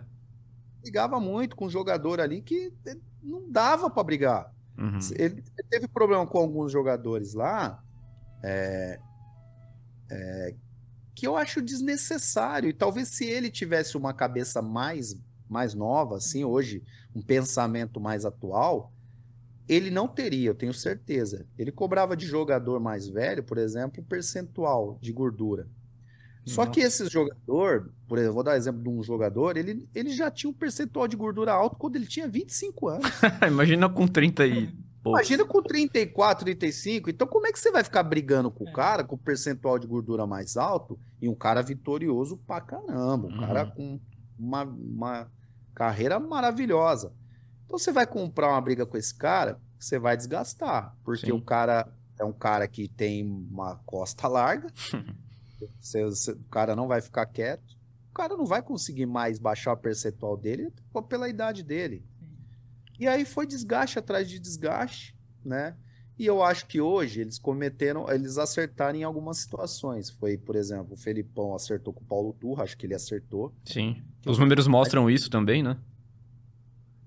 Desculpa, o cara mais novo e tal. Sim. E o Felipe e o Vanderlei também trouxe o, o, o menino que era, né, o cara mais novo, que é do auxiliar lá no Santos. É, Como é que ele não chama? lembro o nome dele. É, não lembro Tá o com nome dele. auxiliar novo mesmo. Mas dentro de campo, Kleber, o Felipão ele também fez uma coisa com você que eu particularmente na época não gostei. Você era segundo atacante na sua primeira passagem pelo Palmeiras e você na sua volta você virou um centroavante, né? Como é que foi essa mudança de posicionamento? Como é que o Felipão, não vou falar que ele te convenceu, porque na época eu lembro de entrevistas suas, parecia que você não estava muito contente exatamente com a sua posição de centroavante, mas como que foi essa mudança, assim, de, de 7 para 9, né, em tese? Cara, eu vou te falar que eu, vou, eu vou, te, vou até mostrar, até mostrar, eu dei print, mano, pra eu mostrar pra um amigo meu. Ele falou, mas ah, sem sacanagem, Ah. isso aqui, ó, Ah, a é a escalação. escalação do Palmeiras. Nossa. Palmeiras, eu joguei no Palmeiras com, de várias formas, várias posições, Aham. né? Naquela época com o Felipão. A nossa escalação, que eu comecei a rir, o cara falou assim, porra, às vezes eu olho, mano, eu tenho uma dó de você. Olha esse time aqui, eu vou te mandar a escalação desse time. Aí ele mandou, aí eu falei, ele falou, velho, olha isso aqui, três zagueiros, É, loucura. três volante, não, três zagueiro, quatro volante. Ele Não, falou, um cara, time de caminhoneiro. dó- eu tenho dó de você e do Valdívia nesse Era só elenco. Era né? tenso. Porque você tinha que resolver o problema. Hoje eu olho o Palmeiras hoje, e quando eu vejo esse time, é, e não é, não tô falando que os caras são abaixo, não. Eu tô falando é do esquema mesmo, ó. Por exemplo, ó, Muita retranca. Maurício Maurício, é, Marcão no gol, Maurício Ramos, Danilo, Fabrício. São três zagueiros Três aqui zagueiros. já. Meu Deus. Márcio Araújo é um volante, Socorro. Etinho Cinco. volante, Cinco. Pierre volante, Três, cinco ali. Marcos Assunção volante e o Rivaldo, aquele Rivaldo que veio Que do Havaí, que lateral. era Ah, é. volante. lateral esquerdo. É. Então aqui a gente tem é, três zagueiros, praticamente cinco volantes. Você e- tá maluco. E dois E eu na e o frente. Valdir. Meu, jogo, que jogo que foi esse? Socorro. e- é. Ele mandou pra mim e falou, cara, que dó que eu tenho de Que vocês. dó, cara. É, a gente também tinha muita dó, né? Mas, falo, assim, e aí você vai falar o quê? Qual que era a minha posição aqui nesse jogo? Pois é. Eu, era, É, né?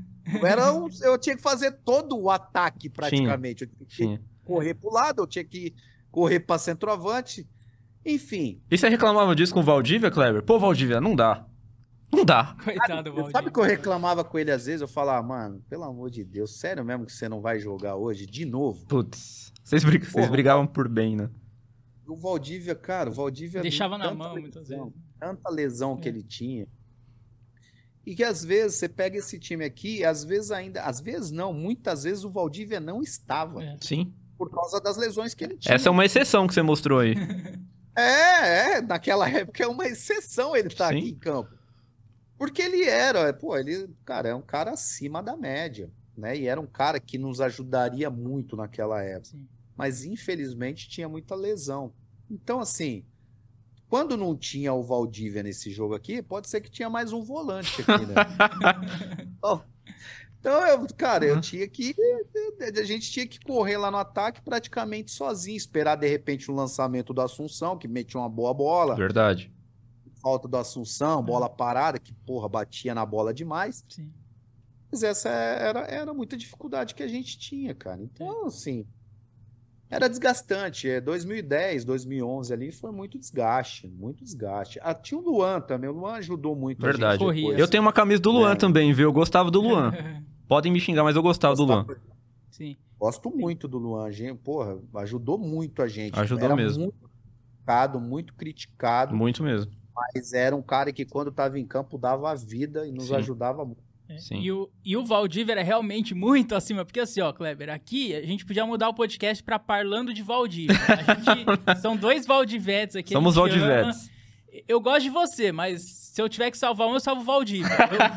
O Valdívia, pra mim, ele talvez perde pro Marcos na minha idolatria pessoal aqui, né? Então, é, o Valdívia, pra mim, se ele não machucasse tanto, ele teria jogado em time top da Europa, em- enfim, no- com os melhores, porque ele tava entre os melhores. Era realmente assim, jogar com ele era fácil, você jogou com bastante jogador bom, mas ele. Com a bola no pé ali, tecnicamente, só com, dando aqueles passes, aquelas enfiadas. Esquece o suco de lúpulo que ele gostava Era de tomar. muito diferente, realmente. Era muito acima de tudo que você viu aqui no Brasil. Ou é exagero nosso? Não, ele era muito bom. Óbvio que eu já vi jogador, já tive com jogador até melhor que ele na minha visão. Mas ele realmente era um cara muito acima da média. Ele era muito bom jogador. Uhum. É que a gente, assim, às vezes você para, pô, só tecnicamente, tecnicamente. É, tecnicamente ele era muito bom, mas Não é só isso. É. não é só isso. Tem que, né, tem jogador que é brigador, tem jogador que além de técnica tem, que tem a raça, tem a É o teu vontade. caso. É, que é seu caso, sim. É, eu, eu acho Souza. que eu um pouco isso. Diego, Diego Souza, Souza. Era, Diego Souza era um cara extremamente técnico, velho. Sim. Você vê o Diego Souza, assim, na, na época boa dele mesmo, assim, ele era um cara extremamente técnico e um cara muita força, muita. é, corria e dava carrinho. Então, assim, eu já peguei muito cara bom, né? Eu tive a felicidade de jogar com muita gente boa. E realmente, o Valdívia é um deles. O Valdívia é um cara muito bom, muito acima da média. E a sintonia de vocês fora de campo era tão boa quanto em campo? Era boa também, a gente, a gente tinha. Fazia uma boa dupla fora de campo Ó, também. vou fazer uma inconfidência aqui. O Adriano Michael Jackson esteve aqui. Ele dizia que a turma dele, a turma do Adriano Michael Jackson, bebia mais que a sua turma e a do Valdívia, viu, Kleber? Com certeza. É, mas Verdade? cara, com certeza. O Adriano Michael Jackson, eu vou te falar. Tadeu, Tadeu, Adriano Michael Jackson, esses caras aí bebia muito mais que. Ah, então que ele tava falando a verdade. Tava, tava, tava. Ixi, nós perdia de goleada. pro- Ah, então tá pro- bom. É, e, e você acha que as bebidas podem ter atrapalhado o Valdívia nessas lesões ou não? Não, não tem nada a ver. Cara, eu acho que a bebida pode atrapalhar, mas eu acho que o não dormir atrapalha muito mais. Aham. Hum, Entendeu? Então, assim, eu achava que era, era não dormir mesmo. Muito tempo na noite, e- Uhum. e emendava, ia pra outra. Bebia, óbvio que bebia, mas é, gostava, do, gostava de, de sair, gostava de estar na rua, né? Então era, era difícil. O cara, jogador, velho, se não descansar, esquece. O descanso é.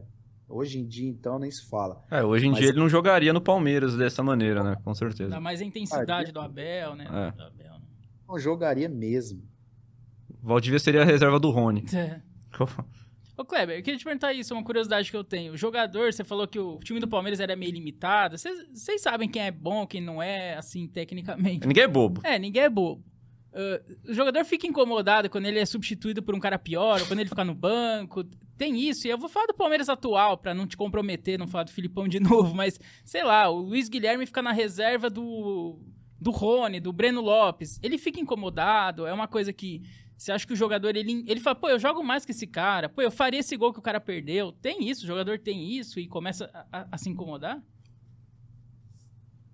Ah, eu acho que tem casos e casos, né, cara? É, às vezes você tá subindo do profissional, você sabe que você tem uma, uma, uma técnica até um pouco mais é, refinada do que o cara que tá jogando e tal, mas você tem que ser respeita, você respeita a história do Uhum. cara, o momento que, que ele teve com o que ele tem no clube, o tempo de clube que ele tem. Às vezes você, você sabe, mas você, você tá tranquilo, você espera o seu momento, você sabe que o seu momento vai chegar. E tem a outra situação também, tem cara que sabe e não respeita. Tem, já peguei jogador que, que critica mesmo, fala mal do cara, né? Já peguei situações assim, mas é, tem os dois casos, né? Uhum. Existe, existe, realmente existe sim. Ô, Kleber, eu que- queria te perguntar das duas suas saídas do Palmeiras. É, a segunda passagem terminou de uma maneira. Obviamente, depois daquela briga com o Felipão ali, eu acho que logo você foi informado, você não faria mais parte do clube e tudo mais. Mas na primeira passagem, quanto tempo antes você sabia que não iria continuar no, no, no clube? E se isso atrapalhou eventualmente o seu desempenho? Não, não, não. Na primeira passagem não atrapalhou. Eu, eu sabia que eu não ia continuar, né? O Palmeiras já informou o Dínamo, até porque não, né? O, eles até queriam mais um empréstimo, né? Uhum. E o Dínamo falou que não, não iria emprestar. Foi falta de grana o Palmeiras comprar, né? Não foi nem falta de grana, foi um projeto diferente que o Palmeiras tinha, até porque grana, né, a Trafic tinha, só que a Trafic queria Sim. jogadores novos para poder revender, né, enfim. É, mas eu sabia que o Palmeiras não ia comprar, o Palmeiras tentou um empréstimo, o Dínamo deixou claro que não ia emprestar de novo, né, eu só tinha interesse, na verdade o Dínamo não tinha interesse nem na venda, ele queria que eu retornasse. E você não queria retornar também, de novo. Queria justamente por causa do ano maravilhoso que eu tive no Brasil. Eu queria Aham. permanecer no Palmeiras, eu queria continuar no Palmeiras. Então o Palmeiras tentou um empréstimo, o Dinamo falou que não. E aí quando eu falo, porra, quando eu soube que eu ia voltar, eu fiquei doido. Eu falei, puta, voltar, cara, eu não acredito, enfim. E na segunda passagem, É, desculpa, qual que é a pergunta da segunda passagem? É, logo depois você foi informado. Quanto tempo depois você foi informado que você não faria mais parte do. Não, foi, por exemplo, aconteceu a situação no Flamengo, é, ali no vestiário, não viajou, a gente foi para casa, todo jogador foi para casa e já à noite mesmo me ligaram, falaram, ó, é, o pessoal vai, não precisa mais treinar e a gente vai ver co- como é que vai resolver sua situação. É, na verdade, não ligaram, acho que nem ligaram. Ah, ligaram, foi o Sérgio Duprá, coitado. O Sérgio Duprá. Ou ele foi o mensageiro. Foi o mensageiro. Pra você ter ideia, como os caras eram tão bunda mole, cara, que. Leia-se Tirone. Porra, o Sérgio Duprá era um cara que fazia tudo assim no clube. O clube nem andava se não fosse o seu Sérgio, cara. Era um senhorzinho assim que. Hoje acho que ele trabalha no Guarani, se eu não me engano. Uhum. Ele fazia tudo, era o cara que fazia programação de viagem, era o cara que, enfim, um cara maravilhoso, um cara espetacular. Ele ligou pra mim até sem graça. Porque ele sabia que, porra, um dos, um dos caras mais importantes do nosso grupo, um dos caras mais importantes do elenco, não só pela liderança, mas pela liderança dentro de campo, liderança técnica, liderança eh, de perfil mesmo, enfim. Uma- eh, se desfazer de um cara, ele me, ligou- ele me ligou até sem graça, cara. Mas ele falou, Kleber, eu só tô repassando o que me pediram, cara. Eu, infelizmente, sou contra, mas Tem que perguntar quem pediu, né? tenho que fazer isso, né? Sim. Eu falei, seu Sérgio, cara, você tá maluco? Porra, esquenta a cabeça não, cara. Fica tranquilo, eu tô de boa, a gente vai ver o que que vai fazer aí, vai acontecer. E, e aconteceu o que aconteceu. Depois os caras, né, acabou achando melhor me, me negociar. Até Sim. porque o Felipão também não ia, né? Ele falou que não queria mais trabalhar comigo. Sim, e o sim. Palmeiras ficou é, sem, sem, sem saber o que fazer, né? Sim. Na minha opinião, é um absurdo, até porque a minha, a minha opinião sobre isso, isso inclusive aconteceu no Grêmio até. O Felipão, depois que ele foi no Grêmio, ele pediu a minha saída É, lá, então, né? eu ia chegar lá também. Ele, você tava lá e ele também chegou lá por uma coincidência e você Pegou, teve que sair de novo de um time por conta do Felipão. E é um absurdo. O Grêmio ele teve que pagar uma multa absurda por causa disso. Uma multa É, pro clube ou pra, ou pra você? foi para a justiça. Foi para a justiça, acabei ganhando na justiça e o clube teve que pagar uma multa. O que eu fiquei, o que eu fico assim impressionado como é o amadorismo de alguns clubes, né? O próprio Nossa, Palmeiras Burrice, né? o amadorismo do Palmeiras e depois, pior ainda, o amadorismo do Grêmio. Nossa, eu, não- eu, não, não eu não sabia, eu não lembrava desse fato do Grêmio que chegou a, a essas vias de fato aí. É, então, aí eu falei, pô, tudo bem, eu vou ter que cobrar, né? Vou ter que entrar na justiça com essa situação, enfim. O, o, o Grêmio, cara, o Grêmio piorou ainda, porque o Grêmio era simples de resolver. Foi um problema lá no outro clube, eu não tenho nada a ver com Sim. isso. Vocês dois são funcionários do clube, o que deveria também, na minha visão, acontecer no Palmeiras. O presidente, se fosse é, cara de postura mesmo firme, chegar e falar, ó, Palmeiras é maior do que qualquer um de vocês. Com certeza, sem dúvida. Se resolvam. vão- Se resolvam, vocês vão continuar trabalhando aqui. Se você achar que ele tem que jogar, ele vai jogar. Se você achar que ele tem que ficar no banco, ele vai ficar no banco. Se você achar que ele não deve ir pro jogo, não deve ir. É outra situação. Agora, jogar, eles vão- trabalhar, ele vai trabalhar. E você também vai trabalhar e vão ficar quietos, porque vocês não podem passar por cima de um clube como o Palmeiras e por causa de birrinha, de Sim. briguinha, Sim, com certeza. O clube é muito maior. Muito maior que qualquer um, é claro. maior do que qualquer jogador. Então, assim, é, foi o que eu achava que os clubes deveriam fazer. Não só o Palmeiras, Sim. piorou. né? Depois ainda o Grêmio, que caiu nessa aí de ah, mandar embora porque o, o treinador não quer, por causa de uma briga lá num outro clube. E já É fazia pior tempo, né? Isso foi em 2011, o Felipão voltou pro Grêmio em 2014. Por aí, por De- aí. Depois da Copa, inclusive. Exatamente, exatamente. Sim. E, E- aquele zum zum zum ali você já percebeu, então, putz, se o Felipão tá de volta, você já percebeu, putz, eu, eu vou ter que procurar outro time, logo logo vão me falar isso. O que, que você pensava ali na, naquele momento? Cara, eu vou te falar uma coisa que eu nunca pen... eu nunca fiquei, ah, putz, vou ter que sair. Não.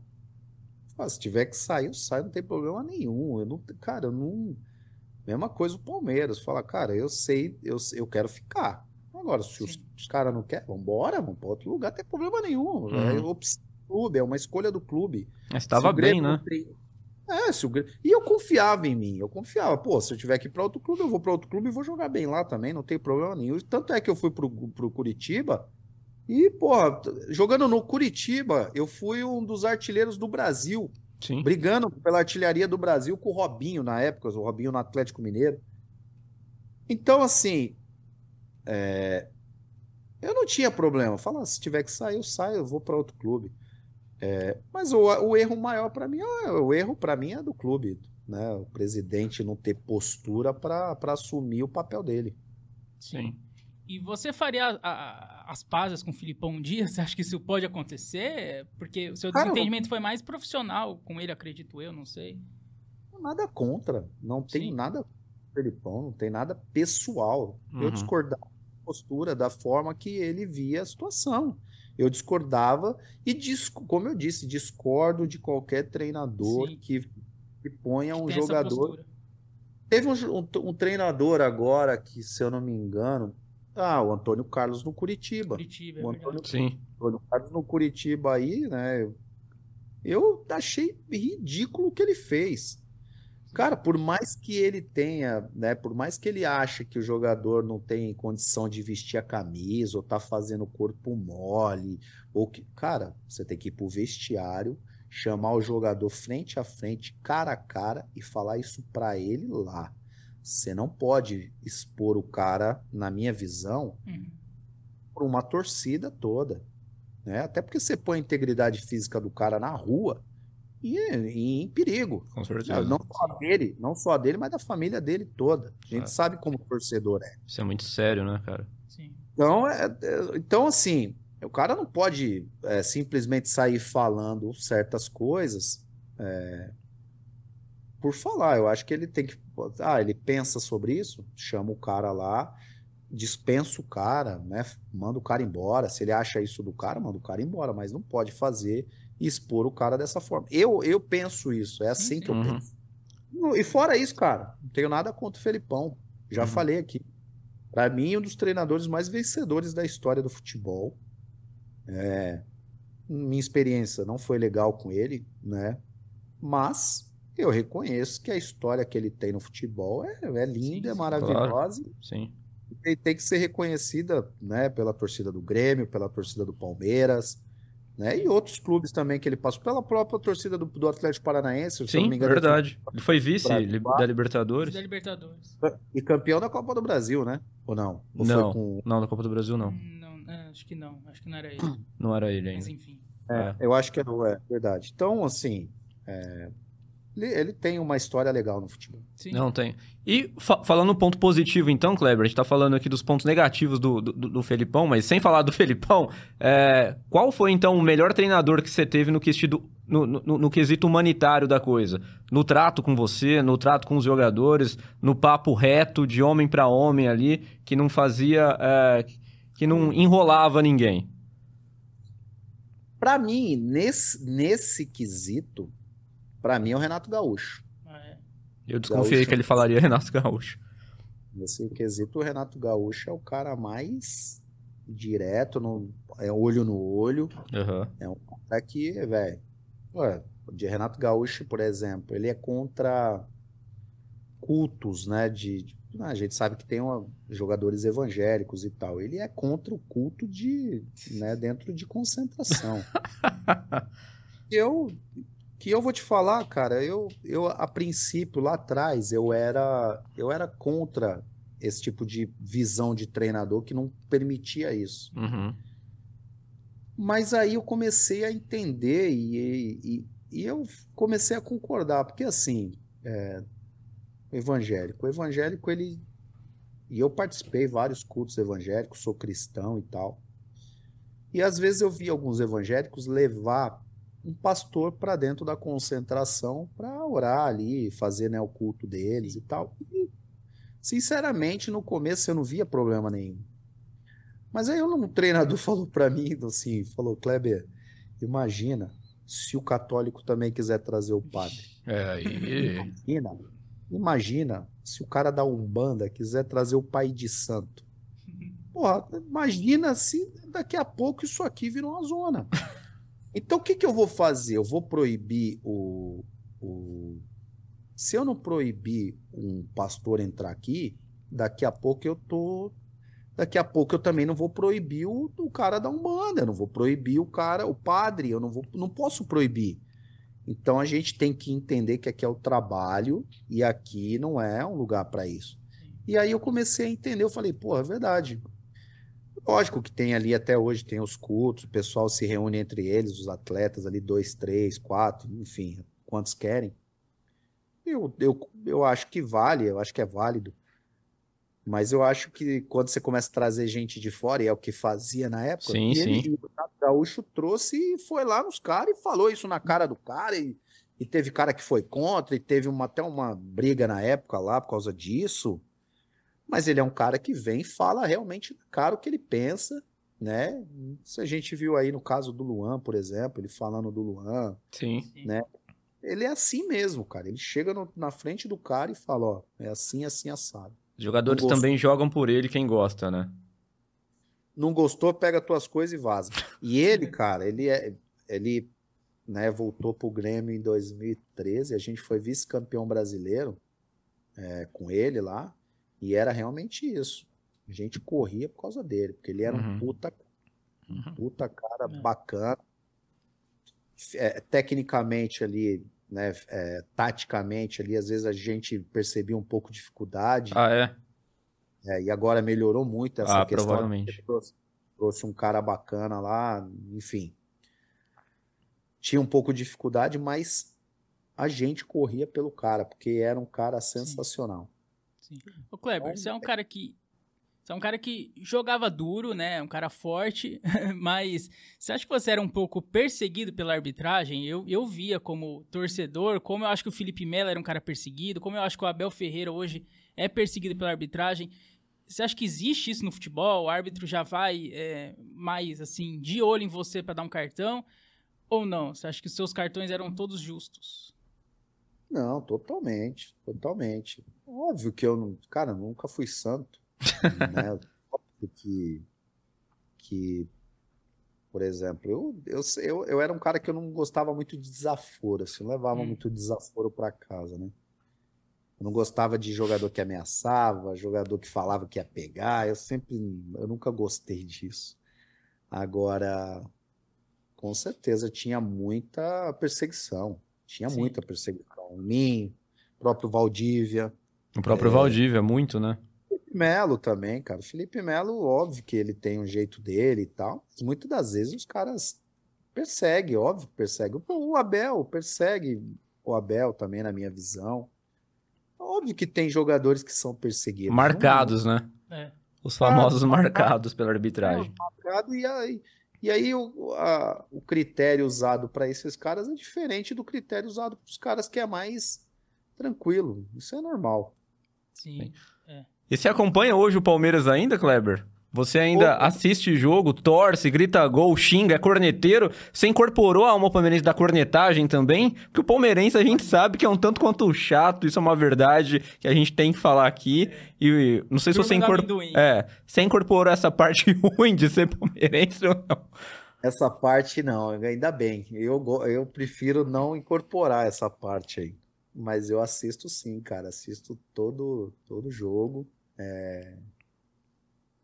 Até conversa, porra, né? Estando aí em São Paulo agora há pouco tempo atrás, estive com, com o André. Eu tenho- cara, eu tenho um maior contato com Aham. o pessoal da torcida e tal.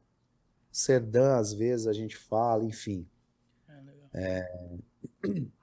E eu tive, pô, eu- os caras pegaram a época no pé do Dudu. Eu falei, cara, vocês estão loucos. vocês Só o melhor do loucos. time, só. Estão pegando no pé do Dudu, cara. Ah, porque ele não era pra bater um pênalti lá atrás, lá. Aham. que ele bateu o pênalti, errou. Aliás, minto, ele não quis bater o pênalti, os caras ficaram revoltados que tinha que bater, porque ele era líder e tal. Eu falei, porra, velho. Vocês vão pegar no pé do Dudu, mano. Vocês É. estão de brincadeira. Ele não é bom em Então, pênalti, tá tudo bem, né? Não precisa fazer, não precisa saber fazer tudo Ah. também. Exato. Então, assim, eu não sou, velho. Eu não sou corneteiro. Se você fizer, você já ia. Você viu aí do Rony, eu já falei. Rony É. é um Defende cara o não Rony. De- corneta. tá defendendo o Rony. Não tô nem defendendo, né? Nem defender, cara. O Rony, pra mim, é um cara que se doa tanto. Isso é verdade. Cara, porra, puta isso. Ah, claro, tem um pouco de dificuldade ali, técnica, beleza, mas, cara, ele corre pra, pra- corre pra caramba e briga lá na frente e, e, e faz gol. Porra, tava numa fase maravilhosa e fez gol importante, ajudou.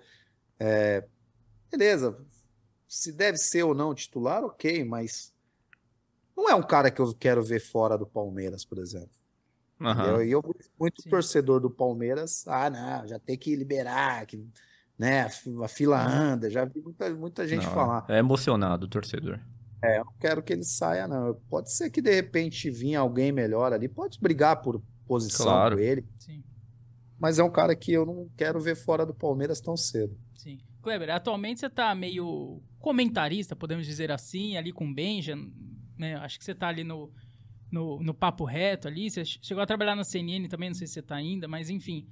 É, é uma coisa que você gosta de ser comentarista e você, quando jogava, você tinha raiva dos comentaristas, você falava, pô, esses caras não sabem nada, esses caras estão falando besteira, e agora você tá desse lado. Como que era a, a sua relação com a imprensa, que hoje você é da imprensa praticamente, né? É, eu, te, eu, eu tô lá com o Benja, a gente tem um programa aí no Papo Reto, três vezes por semana, segunda, quarta e quinta, né? A gente fala bastante de Palmeiras, São Paulo, Sim. Corinthians, enfim. Nossa, São ele divide a tela com aquele velho, socorro. Cara, como é que você não surtou ainda? Me, me, me fala. Aquele velho, é- aquele velho, meu Deus do céu. Ah, não dá. com- Mas enfim. Você gosta de ser comentarista? Cara, eu gosto quando é um programa igual esse do Benja, que é brincadeira, zoação e tal. Agora, quando é para os box to box da vida, Uma coisa mais cara- engomadinha. Porra, velho, o cara jogou bola em 1990 e hoje tá falando box to box.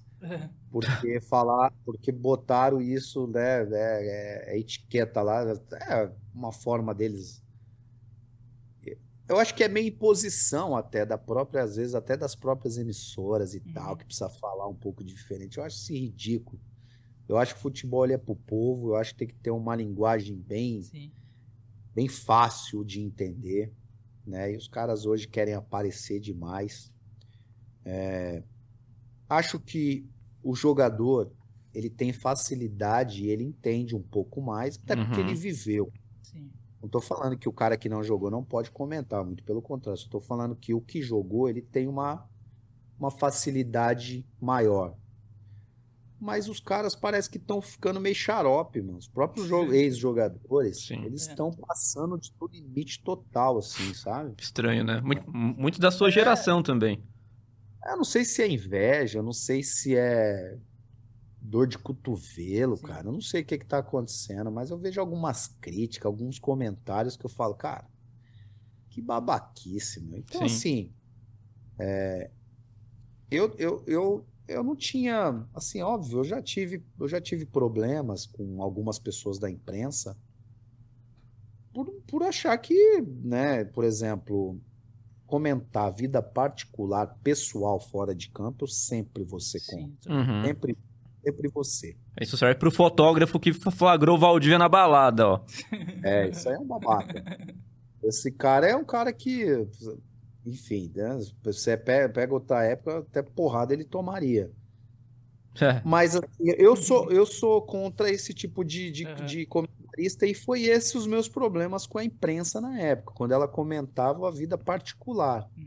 Agora, criticar dentro de campo, se for uma crítica, né, é, do jogo ali, eu acho que a gente tem que entender e respeitar. Eu não tenho problema com isso, não. É, e os jogadores, eles assistem os programas, Sport TV, ESPN, vocês assistem? Vocês levam a sério o que os comentaristas falam? Vocês zoam os comentaristas? Olha a bosta que ele falou ali, olha a merda. Cê- isso rola no- nos vestiários. Na tua época não tinha muita internet igual tem hoje, igual o que a gente tá fazendo aqui, era mais a TV mesmo.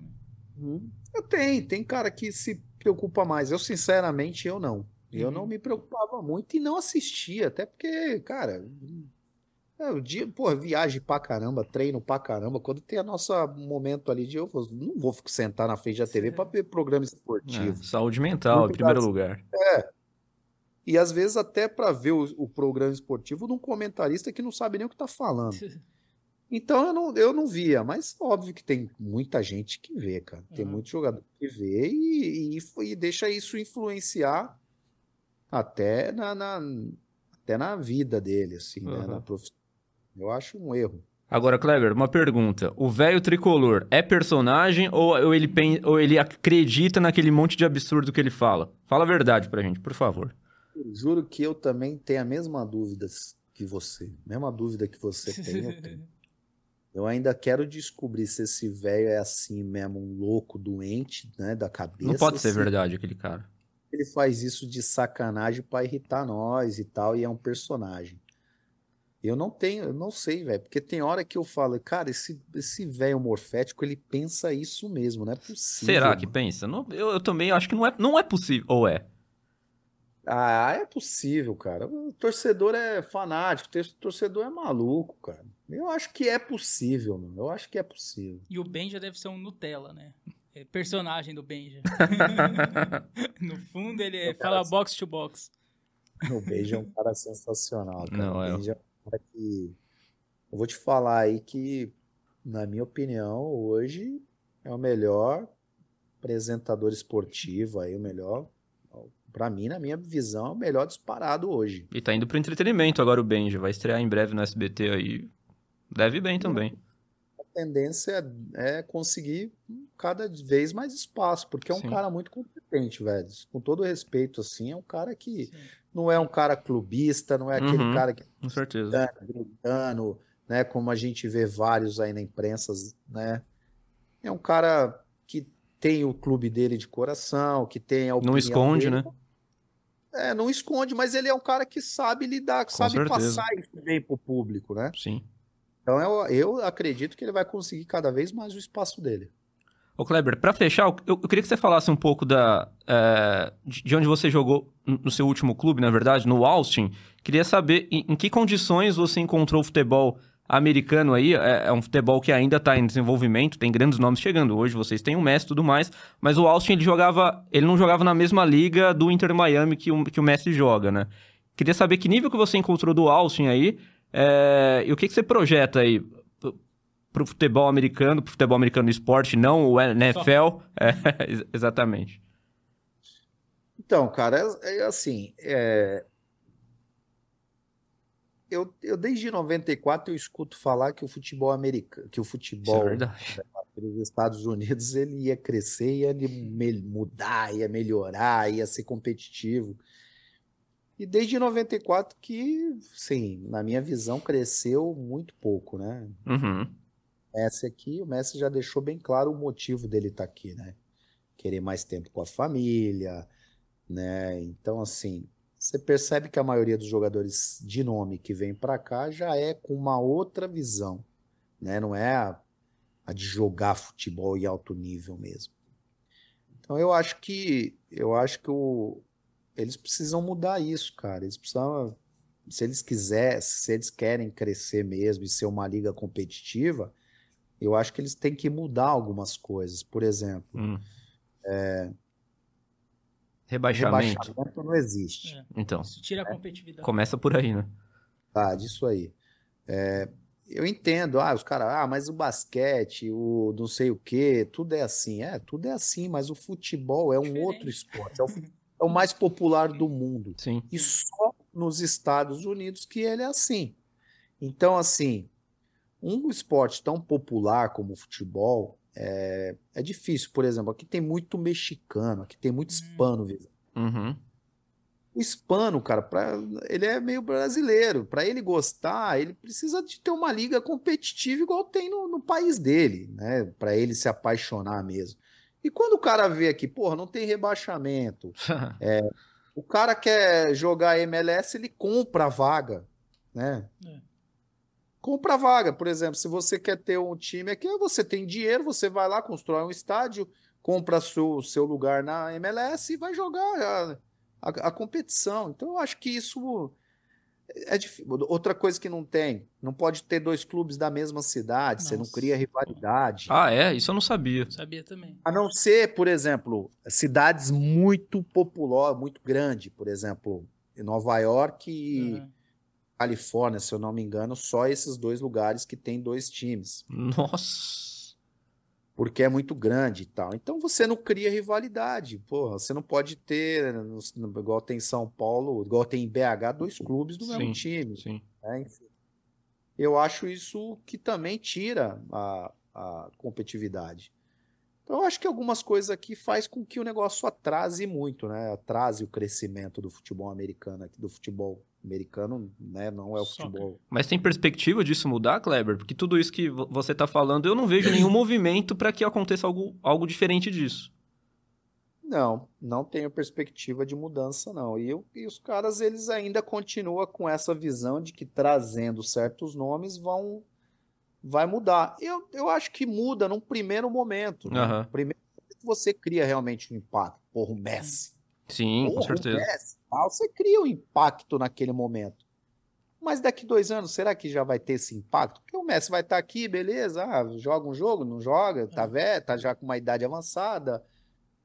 Então eu acho que eu acho que eles têm que mudar essa visão. Não é só trazendo um ou Uhum. dois jogadores para cá que você vai fazer Sim. mudar né, uma Sim. cultura de brasileiro que vive aqui, uma cultura de hispano que vive aqui. Eu acho que eles precisam pensar, em, em- pensar nisso aí para tentar acelerar o, o crescimento aqui. É igual você falou do Pelé, ele saiu e o interesse morreu, né? Ele foi pra popularizar e na hora deu certo e depois acabou, né? É, porque é aquele boom ali na hora, mas daqui a pouco esfria, vai esfriando. A gente teve aqui o Ibrahimovic, né? É verdade. época. Teve alguns. O Beckham Beckham, também né? foi. É. Os caras O Kaká têm- jogou aí. O Kaká jogou. E o nível que você encontrou, Kleber? Você se surpreendeu? Você se decepcionou ou foi mais ou menos o que você esperava? É muito baixo. Muito É baixo. muito, ba- muito baixo, porque é, você não tem aqui categorias de base, você não tem uma, né, o que tem no, até tem a, a categoria de base, mas ela não é competitiva igual no Brasil, é, é, não tem uma formação igual se tem no Brasil, na Argentina, na própria Europa, Inglaterra, enfim.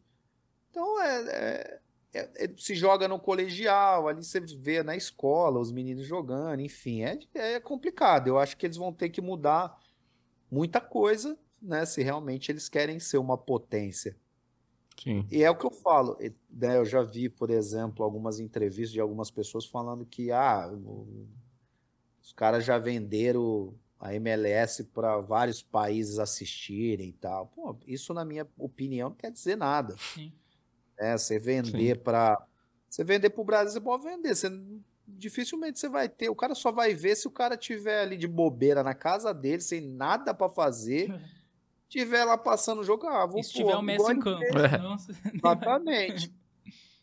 Então eu acho muito difícil. Eu acho que os caras precisam mudar isso aí se eles querem realmente crescer. É, ô, Kleber, rapidinho, você lembra de ver o Atuesta jogando aí, que, que tá no Palmeiras agora? É, a gente entrevistou o tiozão do Verdão, não sei se você conhece, ele mora nos Estados Unidos. Ele falou que ele era um craque aí, não sei o quê, que ele ainda vai dar certo no Palmeiras, que ele tá jogando uma posição errada no Palmeiras. Só que aqui pra gente ele é um bagre. O Atuesta, nada me tira da cabeça que ele é um bagre. Você lembra de ver ele aí? Não, eu não vi o Atuesta jogando aqui. É, é muito diferente. O cara aqui, É. ah, pô, é, um- ele é muito bom aqui. Não, não se esquece, não é porque ele é muito bom aqui que ele vai ser muito bom no Brasil. Sim. É muito diferente. Essa o futebol competitividade é, faz diferença, né, querendo ou não. Mas, o- Faz. mas o inverso é válido, né? O Messi era muito bom na Europa. Imagina nos Estados Unidos. Exatamente. O Messi aqui ele vai jogar até 50 se ele Vai. quiser. Se, se quiser, ele joga. Dúvida. ele não vai correr, mas a técnica dele É. sempre vai sobressair. Ele vai pensar muito à frente dos demais. É, o problema é esse, cara. Você pega dois, três jogadores que você pode ter um, um salário alto, né? Sim. Dois jogadores, de repente, de cada time, você pode pagar mais, mas o resto é tudo nivelado baixo. Então é, é muito difícil, né? Uhum. Então, é assim, não é porque ele jogou bem aqui que ele vai jogar bem aí. É muito difícil. Ele precisa se preparar bem, né? Não, há- eu ah, não, não, não vou dizer que ele nunca vai jogar em alto nível no Brasil. Acho que acho é possível. Uhum. Agora, ele precisa se adaptar o mais rápido possível, porque, né, na- é diferente. A diferença é Nossa, gigante. É, é gritante. Kleber, eu queria agradecer demais a sua participação Boa. aqui conosco. Cara, foi uma honra realmente inenarrável. Foi uma entrevista histórica, não é, André Salem? Exatamente, Kleber. Queria agradecer também aí você ter separado o tempinho aí. Quando tiver pra, em Ribeirão Preto, vem aqui no estúdio. Vamos tomar uma no Pinguim. Você vai fazer alguma Aí coisa por sim. aqui. a gente toma uma aqui junto. Exatamente. E agradecer demais aí pela entrevista e pelo que você fez no Palmeiras, né? Com a gente certeza. é muito grato a quem honra a camisa. A pessoa não precisa jogar bem, fazer. Precisa, no mínimo, honrar a camisa. E isso você fez em todas as suas passagens. A gente é muito grato, pelo menos eu e o, e o Thiago aqui também. Então, muito Sofreu. obrigado aí por tudo que você fez pelo Palmeiras e pela entrevista. E está escalação, convidado para vir para cá. É a escalação. É, é, a gente, a, a gente lembra bem dessa escalação, Kleber. Você sofria em campo e a gente sofria na TV, vendo a TV, no sofá. O que, que é pior, sofrer em casa ou sofrer em, em campo, Kleber? É, eu, acho que em casa é pior. viu? pior? A gente acho não pode hoje, fazer por nada. exemplo, assim, é, não pode fazer nada, ficar de mão amarrada, mas enfim. Eu que agradeço, cara. O prazer aí participar com vocês. Espero que Boa. O podcast de vocês aí cresça cada vez mais. Espero que vocês levem bastante convidados aí de, de peso. Boa. E vou estar aí acompanhando. Sempre que eu puder aí, agora, né, acompanhar vocês aí também. Ouvir trazer o os- Daniel, o, o Daniel Carvalho, convidado de peso. Carvalho jogou muito, é um cara que eu adoro. Jogou muito, jogou muito. É. muito no, Boa. no Inter, no CSKA. Eu joguei com ele na seleção sub-20, era um cara muito O Kleber bom. tá muito Nutella, tá defendendo todo mundo. Tá defendendo todo Não mundo. fala mal de ninguém, tá Não, eu muito acho que no Nutella. Palmeiras ele não foi bem. Não, É. No Palmeiras ele não foi bem. Não, mas, ele é eu- bom jogador, sim. Ele era bom. Eu, eu fiquei entusiasmado com a contratação dele, mas passou uns dias e passava a foto dele treinando e falava: ah, não, não é possível. Com todo respeito, mas não dá. Treinando e a foto dele do McDonald's. É. É. Ah, não. Mas, mas ele era bom jogador mesmo. Não, sim. Kleber, mas- muito Prazer, agradecido. Boa, valeu. Quando vier em Ribeirão Preto, além de vir no Pinguim, está convidado aqui para bater um papo com a gente no estúdio. Mas tá nos Estados Obrigado. Unidos agora, tá no, tá no frio. Eu invejo muito, porque aqui em Ribeirão, vocês estão achando. Ó, o Kleber tá de agasalho. Se, eu colo... Se a gente colocar isso aqui, a gente morre. Tem como. É. Galera, brigadão aí pela, Valeu. pela moral aí. Prazer aí falar Eu- com vocês. Tamo junto. Valeu, Obrigado. Clebão. Obrigado, grande abraço pra você. E se você Boa. chegou até aqui, inscreva-se no nosso canal e compartilhe este conteúdo. Não é, André Salem? É isso, você curte, comenta, engaja, ajuda nós. Teremos vários outros convidados, né? De peso, como o próprio Kleber disse. né? Exatamente. Já, já temos nomes aí em, mente, só falta a pessoa aceitar, né? Exa- E o convite já foi feito. Isso é mais falta difícil. a pessoa visualizar a mensagem. Exatamente. Mas então, teremos muito conteúdo, então torne membro. Temos o, o- o pro- programa de membros também, verdade. né? você poderia estar vendo essa entrevista exatamente no momento que ela foi gravada. Também. Poderia ter feito uma pergunta pro Kleber, Poderia. inclusive, se você for membro. Poderia. Então, é isso. Tchau. Tchau, tchau.